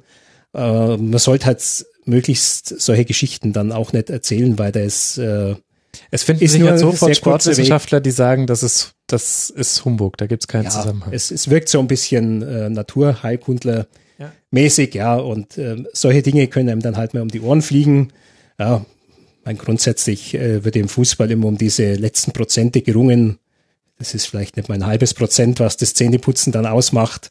Ja, gut, also. Ich werde mal beim nächsten Rasenfunk Royal immer zwischen den einzelnen Takes, das sind ja so fünf, sechs am Tag, werde ich immer Zähne putzen, dann gucken wir mal, ob die Performance besser war. Ja, da stellst du eine Flasche Listerine hier. ja. Ich finde, es ist noch weit entfernt von Mirko Slomkas Heilerde. Also die, äh, kurz oder diesem Heilstein äh, mhm. der, beim HSV. Es geht noch. Jetzt haben wir über Wolfsburg schon ein bisschen gesprochen. Was lässt sich denn zu Hoffenheim sagen, Jonas? Ich fand das schon erstaunlich oder finde es erstaunlich, wie viele Torschüsse Hoffenheim zulässt. Da ist nach vorne auf jeden Fall eine Qualität vorhanden. Das hätte jetzt auch niemand nicht erwartet. Aber dass man hinten drin es auch nicht schafft, das dann solider zu gestalten, finde ich schon erstaunlich. In der letzten Saison war das nämlich noch so eins der wichtigsten Pfünde. Zweitbeste Abwehr war das nach 34 Spieltagen. Ja, das äh, ist insgesamt äh, tatsächlich ein bisschen, ja, das ist auch sehr schwer zu erklären. Also ähm, durch Sühle ein Stück weit natürlich schon, aber äh, auch nicht restlos. Insgesamt muss man sagen, ganz grundsätzlich, ähm, fast besser da als mit den Leistungen, finde ich. Also äh, ich finde, dass Hoffenheim schon viele äh, enge Spiele ein Stück weit auch glücklich gewonnen hat. Ähm, und insofern können sie sich jetzt auch über dieses 1-1 in Wolfsburg gewiss nicht beschweren, weil äh, auch das 1-1 ging ja voll in Ordnung für Wolfsburg, wenn man die Leistung einfach mal so hernimmt, ähm, speziell erste Hälfte. Ja. Ähm, auf der anderen Seite, es ist tatsächlich, das, ja, das ist wahrscheinlich der große wesentliche Unterschied zur vergangenen Saison. Es, es geht ihnen wirklich so eine gewisse Reststabilität ab. Das liegt vielleicht auch ein Stück weit an der Mittelfeldbesetzung. Also da bricht halt auch schon relativ viel durch, was aber einen ja auch nicht groß wundern muss, wenn man jetzt sich nur einfach mal anschaut, wie sie da, wie sie da aufgestellt sind. Also äh, Grilic ist ein neuer, der noch war, ja, der jetzt auch nicht so die Persönlichkeit ist, der da wirklich so alles, alles abfängt. Ähm, dann haben sie natürlich auch auf der, in, in, in der Dreierkette jetzt mit äh, Posch ist, glaube ich, hat er sein, wie viele Bundesligaspiele hat er? Hat er überhaupt schon? Ich glaube Bundesliga-Debüt und hat aber schon in der Europa League so, gespielt. Hat Europa League gespielt, genau, ja. Also äh, auch seine, seine ersten Gehversuche. Ähm, Akpo Buma kommt von der, boah, müsste, müsste auch fast ein Jahr gewesen sein, oder? Die, dass der gefehlt hat, aus seiner mhm. krassen Verletzung da in Düsseldorf. Ähm, also da gibt das ist natürlich schon auch irgendwie in den Personalien, in den einzelnen Personalien zu erklären. Ähm, und deswegen ist es auch so ganz groß verwunderlich ist es nicht, ja, ähm, dass, dass, dass Hoffenheim diese Probleme hat. Noch dazu machen sie natürlich genauso wie jeder andere Europa League-Teilnehmer auch die Erfahrung, was es heißt, Donnerstag, Samstag bzw. Sonntag zu spielen. Das ist, das hat einfach bislang alle erwischt. Das hat noch keiner wirklich gut gemeistert und äh, ja, jetzt lernt halt Hoffenheim auch am eigenen Leib. Ja, das kriegen ja irgendwie gerade alle so ein bisschen um die Ohren gehauen. Können wir auch gleich noch bei Hertha ein Wort äh, drum, drüber. Ja, es verlieren. gibt keine Ausnahme. Also es gibt, es gibt die Mannschaften, die es, die, die wirklich so jahrelange Erfahrung haben. Dortmund beispielsweise in der, äh, in der Europa League-Saison, die haben es gut gemanagt und, und gut hinbekommen, aber die kennen es halt auch seit Jahren. Ansonsten, mir würde spontan eigentlich kein, keine Europacup-Mannschaft einfallen, die restlos glücklich war mit der Doppelbelastung. Ja. Eine interessante Statistik zu Hoffenheim. Ähm, die hatten bisher 51 Torchancen laut Kicker. Das ist ziemlich wenig. Das ist weniger als Frankfurt hatte, weniger als Stuttgart, kaum mehr als der erste FC Köln. Aber sie sind auf Platz 2 in der Chancenverwertung mit 31,4 Prozent. Also ja, schon auch ein, ein bisschen Glück im Moment, äh, dass vielleicht dann der Tabellenplatz ein etwas besseres als die Leistungen des jetzt äh, so erwarten ließen. Äh, ich habe Hoffenheim gesehen in dem Heimspiel gegen Liverpool, Qualifikation zur Champions League. Ein schöner, stimmungsvoller Abend. Die haben auch nicht schlecht gespielt, aber da fiel mir halt auch auf, da ist wirklich mit, mit Süle einfach äh, entscheidende Qualität gegangen in der Innenverteidigung. Da hast du dann plötzlich den Kevin Vogt, der ein braver, ein braver Soldat ist, würde ich mal sagen. Also ich, ich habe den Werdegang bei ihm mitverfolgt. Also da in, in Augsburg als äh, U-Nationalspieler praktisch in die Bundesliga gekommen ist, aus der zweiten Liga dann kommend. Ja, also der ist, hat voriges Jahr wirklich an seinem absoluten äh, Maximum gespielt und äh, der ist halt einer, der nie Nationalspieler sein wird. Das ist ein guter, ordentlicher Bundesligaspieler und der ist halt plötzlich mit einem mit einem, muss sich mit einem Aufgabenprofil auseinandersetzen, äh, das er dann einfach nicht erfüllen kann. Ja, ich meine, tabellarisch sieht das ja auch gut aus. Das hat der Jonas auch schon anklingen lassen. Tabellenplatz 4, 16 Punkte. Es geht jetzt weiter dann für Hoffenheim erstmal auswärts bei Werder Bremen im DFB-Pokal. Ich glaube, da kann man eigentlich nur verlieren von der Ausgangsposition her. Und dann zu Hause gegen Borussia Mönchengladbach. Vielleicht können Sie uns dann auch die Stabilitätshacking-Frage nochmal neu beantworten. Mal sehen, welches Kapitel es da geben wird. Wolfsburg spielt jetzt dann zu Hause gegen Hannover 96 und dann auf Schalke ganz kurz, damit es noch erwähnt war, interessant, dass die Davi und Mali bei Schmidt gleichzeitig spielen dürfen und die Gomez-Rückkehr macht da natürlich, weckt da natürlich Hoffnungen für die Zukunft des VfL. Über ein Spiel haben wir noch nicht gesprochen, das ist der SC Freiburg gegen Hertha BSC. Und auch das war ein 1 zu 1. Hertha stand eine ganze Weile nicht so wirklich auf dem Platz. Das kann man auch so fast auf die komplette erste Halbzeit reduzieren. Und jetzt ist die Frage, Jonas, es hat sich was verändert in der zweiten Halbzeit und hängt diese Veränderung nicht nur vom Ergebnis her, auch mit der Einwechslung von Davis Selke zusammen? Mm, dazu, ich dazu muss ich zu meiner Schande gestehen, dass ich äh, nur die Highlights gesehen habe. Deswegen muss ich ausweichend antworten. Aber hier wird Ehrlichkeit groß geschrieben, deswegen ist das schon richtig so. ja, äh, dementsprechend kann ich sie nicht sagen. Ich habe ähm, ich hab mir tatsächlich den Luxus geleistet, mir nur die äh, Highlights reinzufahren bei diesem Spiel. Ähm, insgesamt macht Hertha gerade eine schwächere Phase durch, das muss man einfach sagen. Also äh, in der Bundesliga, was möglicherweise auch auf äh, den Europacup zurückzuführen ist. Also die haben in den letzten Wochen ein ganz komisches Spiel hingelegt gegen Schalke 04 zu Hause. Äh, dass ihnen das auswärts widerfährt, ist nicht neu. Noch dazu in Freiburg. Also das ist eigentlich für mich ein Spiel, in dem Freiburg per se für mich der Favorit ist.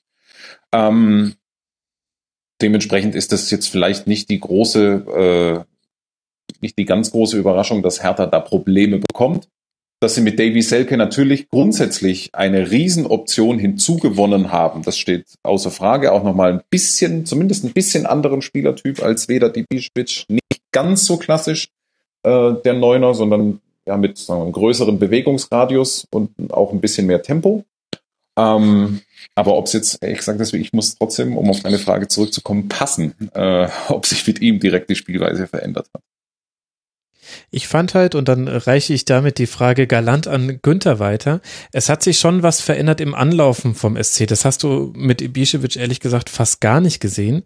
Und mit Selke gab es dann auf einmal im Tempo, auch im Gegenpressing, womit Freiburg ganz offensichtlich Probleme hatte. Also es gab ja dann auch Ballverluste, die dann unter anderem ja auch zu zwei Strafstößen geführt haben. Deswegen hätte ich es tatsächlich nicht nur an ihm festgemacht, weil er war ja nicht der Einzige, der da angelaufen ist, aber es war schon so ein bisschen der herzogsche Ruck, der da durch die Mannschaft gegangen ist. Ja, also ich habe es auch nur aus der Zusammenfassung parat, dieses Spiel. Du hast das, glaube ich, von uns dreien eben einfach am ausführlichsten Offenbar. gesehen. Und deswegen, Wie machst du das ich, eigentlich, Max? Ich mal ganz im Ernst. Das ja, nachts doch halt. gar nicht. Ja, ja. nachts halt. ja, genau. Ja. Also wir schließen uns den, Jonas und ich, wir schließen uns den ja, Ausführungen gut. unseres Vorredners an oder wie sagt Bundesliga-Pressekonferenzen mit zwei Spielern auf dem Podium immer heißt, ja, der gibt's nicht, ja, gibt's nichts hinzuzufügen. Ja. Ich glaube, ähm, die Benchmark, die von diesem Spiel bleibt, ist, ist Salomon Kalou. Also erst einen Elfmeter zu versemmeln und drei Minuten später wieder dort zu stehen und ihn dann reinzuhauen, das ist, ähm, da würde ich schon gerne mal wissen, ob es das in der Bundesliga-Geschichte in dieser kurzen Abfolge schon mal gegeben hat. Also es ist krass und da denke ich mal, da musst du als Spieler Nerven haben, musst du als Trainer äh, ein unglaubliches Vertrauen haben, äh, dass du nicht da einschreitest und den Spieler zurückpfeifst, weil man stellt sich mal vor, der versemmelt auch den zweiten, was du dann in einer Fußballprofimannschaft für ein Theater hast. Ja, also das ist ja, das wäre ja absolut unfassbar. Vor allem der erste war so ein bisschen mit Ansage. Der Ball ist ihm dreimal vom Elfmeterpunkt gerollt, hat ihn dreimal wieder hingelegt. Ja. Und du hast schon gesehen, oh je, also entweder bietet ihm der Torhüter Schwolo eine Ecke an und er nimmt dann die andere oder das könnte eng werden. Mhm. Also er war jetzt auch nicht hervorragend gehalten und deswegen konnte er sagen, nach den zweiten nehme ich den schieße ich einfach wieder genauso gut, sondern der wäre auch wirklich versemmelt in dem Sinne. Mhm. Aber gut, hat er ja hinbekommen. Mhm. Bei Freiburg muss man sich immer doch wieder wundern, ja, obwohl sie jetzt doch wieder, wieder zwei Punkte haben liegen lassen, wie sie es ja doch wieder immer hinkriegen, ja, also halbwegs konkurrenzfähig zu sein, nachdem sie so fast ausgeblutet sind. Aber wenn ich sehe vorne da, äh, sie holen halt irgendwelche Leute, die mal in Unterhaching waren. Und ähm, zum Beispiel Terracino, das ist so ein Spieler, den habe ich, den habe ich seit seinem ersten Bundesligaspiel auf dem Radar. Der ist ja damals in dieser Hoffenheimer Supersaison im ersten Spiel nach der Winterpause von Ralf Rangnick eingewechselt worden. Da hatten die ja zunächst diesen Supersturm mit, mit, äh, mit Dembaba, mit ähm, Obasi. Obasi und Ibisevic, der Ibisevic. sich dann ja, das Kreuzband gerissen hatte im Winter und dann hatten sie Sanogo, Bubakar Sanogo geholt und der sollte zunächst den Ibisevic ersetzen und dann im, im, hat nicht funktioniert und im ersten Spiel hat damals Rangnick den 17-jährigen Terracino eingewechselt. Also da wollte er sich wohl selber ein Denkmal setzen mit diesem Coup und ähm, dann kam ja lange nichts beim Terracino und der war nochmal so in der, der zweiten Liga, glaube ich, in Bochum und äh, plötzlich Jahre später ja, ist in, in Freiburg und er hat ja sehr gut gespielt. Also war er wirklich einer der ja. auffälligen Leute da. Also definitiv wirklich erstaunlich. Also wenn du sagst in Kovac wie Trust, ich würde auch sagen in Streich wie Trust. Das ist wirklich unglaublich. Ja. So, so, so unumstritten zu sein und doch immer wieder so eine Mannschaft da dahin zu zaubern, die mitspielen kann, ja, die sicher jetzt kein glorreiches Jahr spielen kann, die unten drin stecken wird, aber die werden mit dabei sein. Ja, das stimmt. 15. Natürlich. Platz. Also die sind konkurrenzfähig. Vor allem ist es eine Mannschaft, das habe ich in der letzten Woche schon gesagt, die beim Stand von 0 zu 4 in der Allianz Arena ein Abstoß, bei dem sie zugestellt werden, trotzdem noch kurz ausführen. Also sprich, da steckt eine Philosophie dahinter, die auch auf Teufel komm raus nicht verraten werden soll. Aber ich glaube ehrlich gesagt, obwohl der SC Freiburg immer noch ungeschlagen ist zu Hause, vier Unentschieden, ein Sieg, das war ein 3 zu 2 gegen Hoffenheim. Und es gibt nur noch vier andere Teams, die zu Hause ungeschlagen sind, nämlich Hoffenheim, Bayern, Leipzig und Leverkusen. Wenn Freiburg absteigen sollte, dann wird man sich, glaube ich, an solche Spiele wie das hier gegen Berlin zurückerinnern. Da war viel, viel mehr drin als nur mhm. dieser eine Punkt. Nicht nur, weil man auch noch einen tollen Freistoß hatte, da kann man sich auch bei Rune Jahrstein bedanken. Ein super Torhüter, das ja. geht bei Hertha immer so ein bisschen unter, finde ich. Die kriegen nämlich gar nicht so wenig Schüsse aufs Tor. Jahrstein herausragend gehalten. Da war viel, viel mehr drin und das hätte auch, glaube ich, die Herdplatte Hertha BSC auf eine andere Stufe gestellt, denn die stehen jetzt bei zehn Punkten und der SC Freiburg bei acht Punkten. Rechnen wir einfach mal die zwei Punkte bei Freiburg drauf und einen weniger bei Hertha. Die hätten mal geschmeidig Plätze getauscht. Da wäre, glaube ich, eine etwas andere Hitze entstanden in der Hauptstadt. Also das war schon ein interessantes Spiel. Und Terrazino, tolles Spiel gemacht. Janik Haberer, unglaublich. Der wird, wenn er weiter so spielt, nicht für immer beim SC Freiburg spielen, wobei man das ja auch kennt. Auch Günther schlägt tolle Flanken, ist meiner Meinung nach zusammen mit Philipp Max einer der besten Flankengeber aktuell in der Bundesliga. Es werden ja sehr viele Flanken geschlagen in unserer Liga, aber nicht so viele davon kommen an. Günther bildet da eine der wenigen Ausnahmen. Stenzer hat jetzt hier mal ein schlechteres Spiel gemacht, aber generell auch tolle Saison von ihm. Da gibt schon so einiges beim SC. Aber ich sehe schon, in die tiefen Details dieser 90 Minuten steigen wir jetzt gar nicht ein. Wir schauen vielleicht lieber voraus. Der SC Freiburg spielt jetzt zu Hause gegen Dynamo Dresden im DFB-Pokal und dann beim VfB Stuttgart. Das wird natürlich nicht nur tabellarisch ein interessantes Spiel. Stuttgart 10 Punkte, Freiburg 8 Punkte. Und Hertha spielt zu Hause gegen den ersten FC Köln, dann zu Hause gegen den HSV und zu Hause gegen Luhansk und hat noch eine ganze Reihe an Spielen vor sich. Das ist eben dann die angesprochene Mehrfachbelastung. Meine Herren, es war eine, eine lange, lange Aufzeichnung, die mir aber. Ja, aber halt, jetzt kommt erst noch der, äh, irgendwann muss ja noch der Part der gegenseitigen Lobhudelei kommen. Ähm, dann würde ich ihn jetzt ganz kurz selber äh, anreißen. Ich möchte noch äh, sagen, lieber Max, äh, dass dein, wie nennst du es, Tribünengespräch ah, ähm, ja. mit äh, Sebastian Schupper neulich oh. äh, hat mich hat mich gefesselt. Äh, das war das war großartig. Ich habe es äh, mir ehrlich Danke. gesagt abends zum zum Einschlafen äh, habe ich es mir äh, ehrlich gesagt habe ich damit angefangen und das war äh, total deppenhaft von mir, weil äh, es war so interessant, dass ich genau nicht geschlafen habe. Und ich habe es nachts an einem Stück durchgehört und äh, es war, war wirklich, äh, es hat mich gefesselt über die gesamten fünfeinhalb Stunden, die es äh, waren.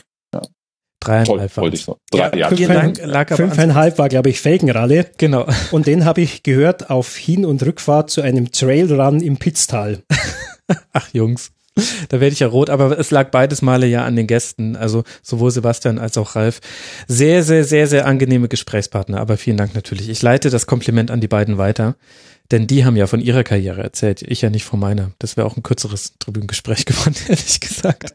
Na, irgendwann bist du dann zu Gast im beim, beim Frank dann. Frank ist dann der Gastgeber und du bist dann, du bist dann der Gast. Schauen wir mal, wenn die VG Wort auch für Podcasts irgendwann kommt, da kämpfe ich im Hintergrund drum, dann, dann gehört mir ja auch der Bums hier, in dem wir gerade aufnehmen, Günther. Dann ist das Blind Guardian Poster nicht nur gerahmt, sondern vergoldet.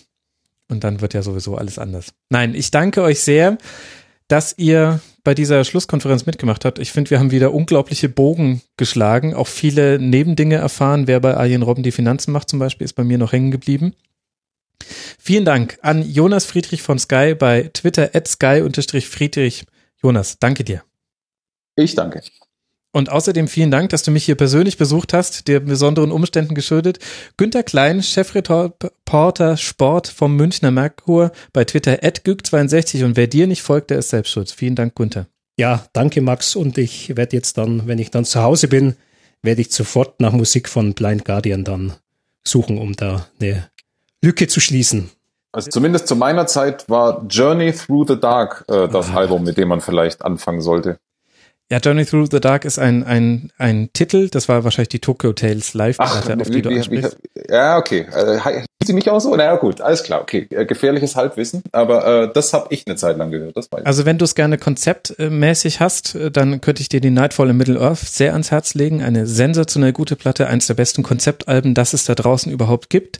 Ansonsten ist die Frage, ob du eher trashig oder melodisch unterwegs bist, lieber Günther. Ich bin eher melodisch unterwegs. Äh und ähm, ja, vielleicht etwas mainstreamig im Vergleich zu euch, aber ich habe schon mal die Augsburger Progressive Metal Band äh, Dante erwähnt. Die ist eigentlich auch ziemlich melodisch, also würde ich auch mal empfehlen. Vielleicht das Album November Red. Okay, sehr gut. Dann empfehle ich dir die Somewhere Far Beyond. Ich glaube, das ist für dich der richtige Start. Aber du kannst grundsätzlich bei Blank Guardian sowieso nichts falsch machen. Und ich fürchte, jetzt wirst du den Rasenfunk nicht mehr hören, denn gegen Blank Guardian habe nicht mehr ich eine Chance. Aber ich wünsche dir. Aber so, ich lösche so, dafür alles von Helene Fischer vom iPhone. Das will ich jetzt dann immer drauf haben. Günther, gut, dass du das erst jetzt sagst, wo ich dich auch rausschmeißen kann, ohne dass es dem Rasenfunk einen Schaden hinzufügt. Ich danke dir sehr. Und euch, lieben Hörerinnen und Hörern da draußen, vielen Dank auch fürs Zuhören. Die nächste Schlusskonferenz erscheint wahrscheinlich erst später am nächsten Montag. Ich kriege es vorher aus verschiedenen beruflichen Gründen einfach nicht hin.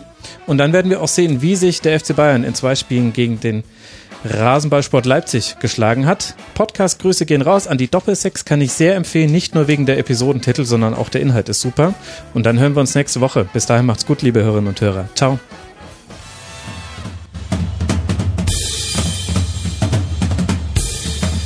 Das war die Rasenfunk-Schlusskonferenz.